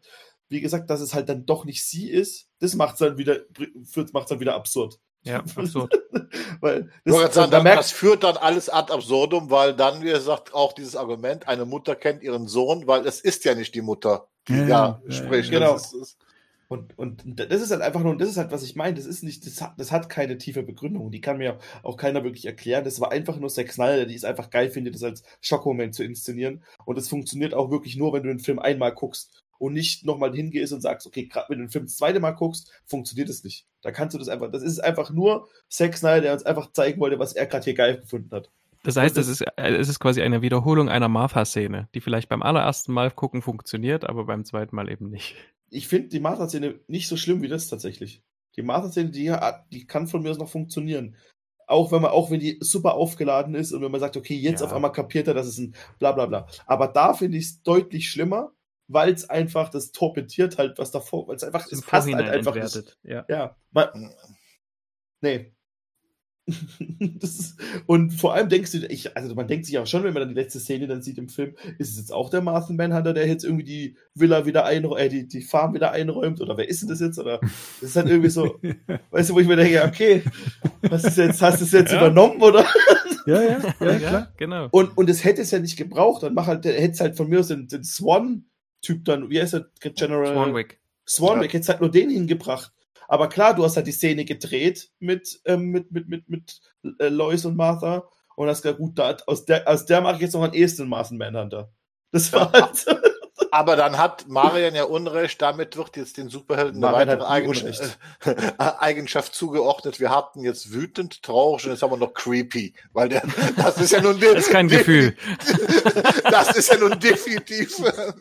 Creepy Ja, ist eine aber, Emotion. aber wie, wie gesagt, okay, aber lass uns jetzt auf der Szene, äh, vielleicht Ja. reiten wir Ja, nicht weiter drauf rum. Ich, ähm, ich finde die halt, ohne dass wir, da, das muss ich jetzt persönlich sagen, ich glaube, da- das ist wieder der Punkt, da fehlt mir auch wieder der, der Zeitstempel, weil ich in diesem Gefühl, ich habe in diesem Film auch das Gefühl, es passiert alles in einem unglaublich engen Zeitkorridor, ne? Also das ist einfach mein Gefühl, so ich krieg auch nichts anderes gesagt. Und dann sitze Ja. ich da und denke mir, echt jetzt? Die Schwiegermutter Kommt nach einer Woche vorbei. kommt nach einer Woche und sagt irgendwie der Frau, dass sie jetzt bitte wieder zurück ins Leben kommen soll und nicht mehr um die Liebe ihres Lebens trauern soll, nach dem Motto, jetzt beweg mal dich wieder hier in die, in die Welt der Lebenden. Also das ist so, ich denke, hä? Also wenn das jetzt nach einem Jahr passieren würde und du würdest vorher sehen, wie, wie, wie sich Lois vergraben hat und einfach überhaupt nicht mehr ne, Ja, ja. Leben irgendwie stattfindet, so, okay, das, das könnte ich alles, aber das ist so, es ist halt das, was Rico, ist ja Worldbuilding, wie es nicht gut funktioniert einfach. Ich finde es interessant, ähm, dass dich das in der, in der Zeit verwirrt, in dem es stattfindet, äh, und es für mich gleichzeitig eher ein Anhaltspunkt ist, dass schon Zeit vergangen ist. Also dieser, wa- was du, was du ihr ja unterstellst, ist, dass sie ja ihren Mhm. Vorwurf macht, jetzt komm, jetzt ist eine Woche vergangen, ähm, dann jetzt, jetzt krieg dich mal wieder in den Griff und äh, ne, find zurück ins Leben. Ist bei mir genau andersrum. Dadurch, dass sie jetzt kommt, habe ich jetzt eher den Eindruck, okay, es wäre jetzt so der, der angemessene Zeitpunkt, jemanden wieder so einen, einen, einen, einen Schubs ins Leben zu geben, äh, weil ja schon so viel Zeit vergangen ist. Das, das hätte ich jetzt in diese Richtung verstanden. Aber ich gebe euch komplett recht. Wir kriegen hier gar nichts. Ne? Wir kriegen keine, keine, keine Zeitanblendung. Wir, wir, wir müssen raten. Äh, wir können selber auch nur ähm, vermuten, wo und wann es gerade irgendwie spielt. Ähm, und da ist der, der schon angesprochene Schwangerschaftstest, äh, glaube ich, noch so der, ja, der, der Gut, beste Bernd, und Anhaltspunkt. jetzt, genau, aber dann reicht das doch erst recht nicht. Also dann reden wir doch darüber, ich meine, Lois sieht auch nicht schwanger aus, also man sieht's nicht, man sieht selbst in der letzten Szene nicht, Mhm. nicht wirklich an ihr selbst. Das heißt, über wie viele Wochen oder Monate können wir jetzt hier maximal sprechen? Und dann sind, bin ich in einem, Ze- genau, und dann bin ich in einem Zeitfenster, wo ich sagen würde, die, ich finde das unpassend, was der, was die Figur Martha kennt, hier tut. Aber wie gesagt, es ist für mich unpassend, ne? So, das, das ist das, womit ich dann, wo ich irritiert bin. So. Aber auch wieder, weil ich ja von Lois im Prinzip wenig Eindruck kriege, ne? Ich, ich krieg gesehen, die holt sich einen Kaffee, die geht da vorbei, klar, das ist ja alles irgendwie auch so, wie ich denke, das ist jetzt ja normal in dem Prozess. Ich, die sieht jetzt nicht super depressiv aus, sieht jetzt nicht irgendwie völlig verloren aus. Also das ist alles so was, ich, das kriege ich ja nicht gezeigt. So. Im Prinzip sitzen die das erste Mal, das ist die erste längere Szene, die ich mit ihr habe. Oder faktisch das erste Mal, wo sie, wo sie mit einer, mit einer weiteren wichtigen Figur der Geschichte überhaupt redet. Also jetzt mal abgesehen von diesem Dialog, mit dem sie da mit, ähm,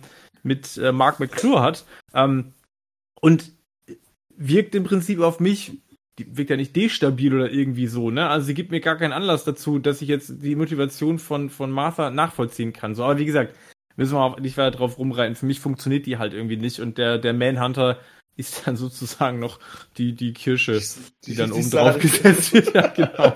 Das ist so ein bisschen so Und genau das wollte Snyder damit. Das Sahnekirsch auf diese Sequenz setzen. Ja. Und, und ich muss sagen, ich finde diese Idee, dass es der General ist, die finde ich super. Die ist cool. Ich finde, die passt auch so in, in, wenn man so drüber nachdenkt, äh, dass das ja eigentlich eine gute Position ist, in der sich der Superman dann eben auch äh, geschützt fühlen kann, vom Militär auch noch, etc. Und dass, es, dass er dann so ein Wegbereiter dann dafür war und dass der auch immer wieder in den Filmen aufgetaucht ist, finde ich cool. Und auch als, es, als ich das Storyboard gesehen habe, habe ich mir gedacht, ah, schön, dann wird das wenigstens noch dann äh, rund gemacht. Aber es ist genauso wie ihr sagt, das Problem ist einfach das Vorgeblänkel, was mich einfach erstmal, sagen wir mal, emotional vergewaltigt, ähm, indem es ja, in, in, es mich einfach nimmt, einmal durchschüttelt und dann wegwirft. Und das finde ich, ähm, das finde ich unfair. Und das, das, Das Ja. Gefühl habe ich leider sehr oft ähm, in, diesem, in, in dem Gesamtwerk. Wie gesagt, ich bin bei dem Mindhunter komplett bei dir. Das wäre ja als Idee oder als, als Konstrukt Mhm. wäre das ja sogar nett, weil das ja, das wäre ja Worldbuilding. Nur dann hast du gleichzeitig das Problem, dass wenn du dir das dann, dann tatsächlich von, von vornherein anschaust, da- da- das ergibt einfach trotzdem dann so wenig Sinn. Wo ist der Manhunter dann in BWS? Also das wirkt dann alles so im Nachhinein rein konstruiert. Wenn man sich das dann weiterdenkt, dann sagt man sich, okay, dann war der Man of Steel aber auch schon der Manhunter und äh, wo war er da irgendwie, als da die Weltbedrohung durch die Kryptonier irgendwie passiert ist? Also da hat er sich dann irgendwie komplett zurückgehalten und selbst im BWS ist er nicht aufgetaucht und das, dann hast du das Ding so, dass Aber man was sich so denkt, kurz davor. ich, ja, genau. Ich, was, hat er, was, hat er, was hat er zu tun gehabt? So, hat er, ne, und dann liegt es, und dann Ja. denke ich mir so, gut, es ist einfach nachgeschobener Fanservice, der dann aber Ja. noch nicht mal besonders clever. Das ist, das ist, was bitte? Das, das, Redconning nennt man aber, das doch, oder? aber das, ja, genau, Redconning. Aber das Ding ist, hier wäre das Redconning gar nicht so schlimm geworden. Ich habe in den letzten beiden Tagen mir einen Man of Steel nochmal angeguckt. Ähm, und da ist alles, was mit Swanwick passiert, das würde wunderbar, so wie Bernd das gesagt hat, das würde wunderbar reinpassen. Aber dann wäre es hier notwendig gewesen, dass wenn du ihn hier, ähm, ne, also wenn er hier auftauchen soll als Enttarnt. Martian Manhunter, Ja. dann muss er sich dort enttarnen vor Lois, dann muss er hingehen als Swanwick und muss sagen, hör zu, ich habe die ganze Zeit nur zugeguckt, was weiß ich, ne? Das ist, was er so Batman zum Schluss sagt eigentlich. Naja, genau, ich habe nur zugeguckt und habe mir es nicht getraut, irgendwie aus irgendwelchen Gründen oder so. Fertig. Ne, und das nicht mit Martha zu machen, sondern dann, Ja. du kannst, du kannst noch gut das quasi im, im, äh, am Ende zurechtbiegen. Aber hier ist es tatsächlich ja nur Fanservice ohne, ohne Konsequenz. Ja. ja. So, und bevor wir über, über den großen Plan sprechen, Superman zurückzubringen, ähm, es ist jetzt schon recht spät und ich dachte eigentlich, wir kommen hier so ein bisschen schneller durch. Und deswegen würde ich sagen, wir teilen den Cast einmal mehr äh, auf und ähm, freuen uns auf eine Besprechung in Teil 2. Und äh, für alle die, die auch noch ein paar Meinungen der Fans hören wollen, hier ist das, was wir zugeschickt bekommen haben. Vielen Dank, schönen Abend, ciao, bis zum nächsten Mal. Servus. Tschüss. Absolut, tschüss. Tschüss. Eure Snyder Boys. Und dann bringen wir Teil 2 gar nicht, wie Snyder. Moin,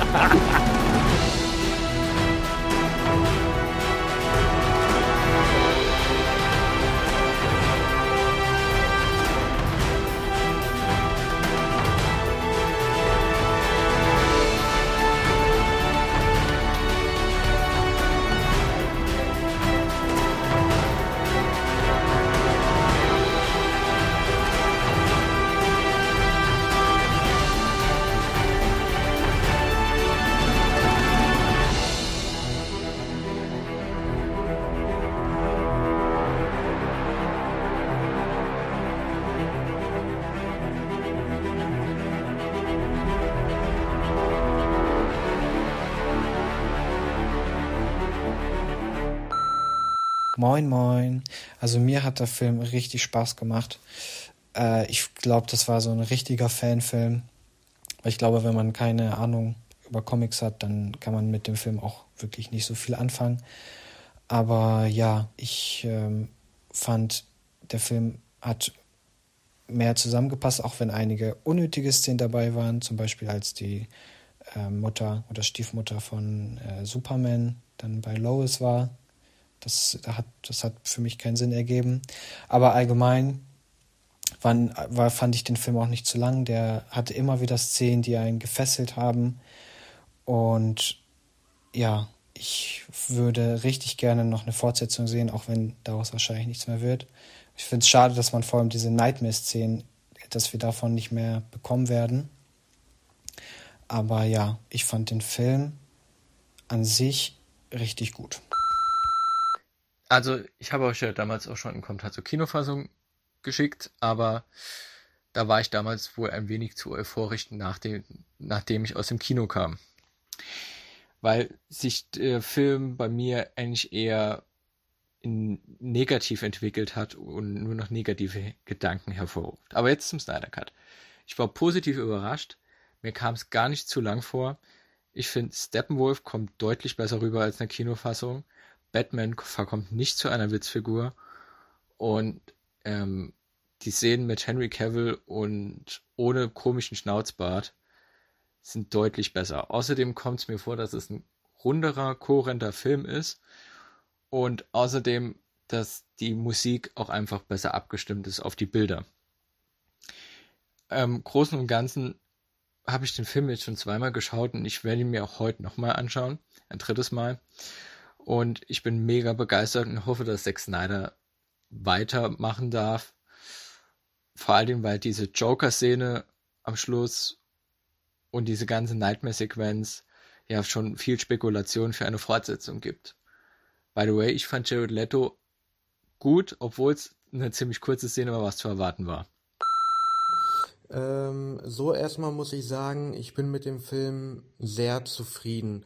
Er ist um Welten besser als der Kinocut. Den Kinocut wollte ich unbedingt mögen. Ich weiß noch, dass ich den zweimal im Kino gesehen habe und beim ersten Mal aus dem Kino rausgegangen bin und gesagt habe, so schlecht ist er gar nicht. aber je öfter ich ihn dann gesehen habe, desto mehr musste ich mir eingestehen, nee, das, das war nix. Ähm, insgesamt ähm, waren meine Erwartungen extrem hoch. Ich habe mich da seit der Ankündigung so unendlich drauf gefreut und äh, muss einfach sagen, äh, das ist für mich ein absolutes Highlight. Ähm, bis auf eine kleine Einschränkung sind meine Erwartungen auch erfüllt worden. Also der Film ist um Welten besser. Ich mag ihn sehr, sehr, sehr. Vielleicht, nachdem ich beim Kinocut schon gesagt habe, dass ich ihn relativ gut fand am Anfang, ähm, muss ich das jetzt auch erst nochmal so ein bisschen in, in Relation sehen. Aber alles in allem gesehen, äh, was ein bisschen mehr sein könnte.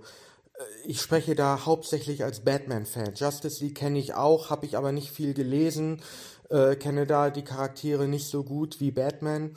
Ähm, also rein aus Batman-Sicht, ich finde es schade, dass nicht erklärt wird, wie der neuere Anzug zustande kommt. Das hat mir ein bisschen gefehlt. Äh, und so eine bisschen bessere Action-Szene mit Batman, wo er, äh, ja, ich sag mal, wie bei Batman wie Superman, äh, diese, diese Lagerhaus-Kisten-Szene, sag ich mal, ja.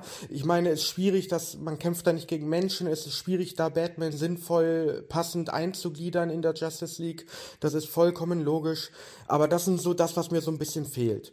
Sehr interessant fand ich, dass Superman am Ende weiterhin seinen schwarzen Anzug anhat, auch als er da dann äh, kurz vor dem Epilog dann äh, da in der Gasse da nochmal sein Hemd aufreißt, da sieht man ja, dass der schwarze Anzug noch drunter ist. Also das ist wohl weiterhin äh, sein Anzug und nicht mehr der blaue, das finde ich sehr interessant. Äh, und die Albtraumsequenz ähm, fand ich auch ziemlich gut. Ähm, hätte gerne noch ein bisschen integrierter in dem Film sein können, als so ans Ende getackert, sag ich mal. Aber alles in allem äh, würde ich da sehr, sehr, sehr gerne noch mehr von sehen.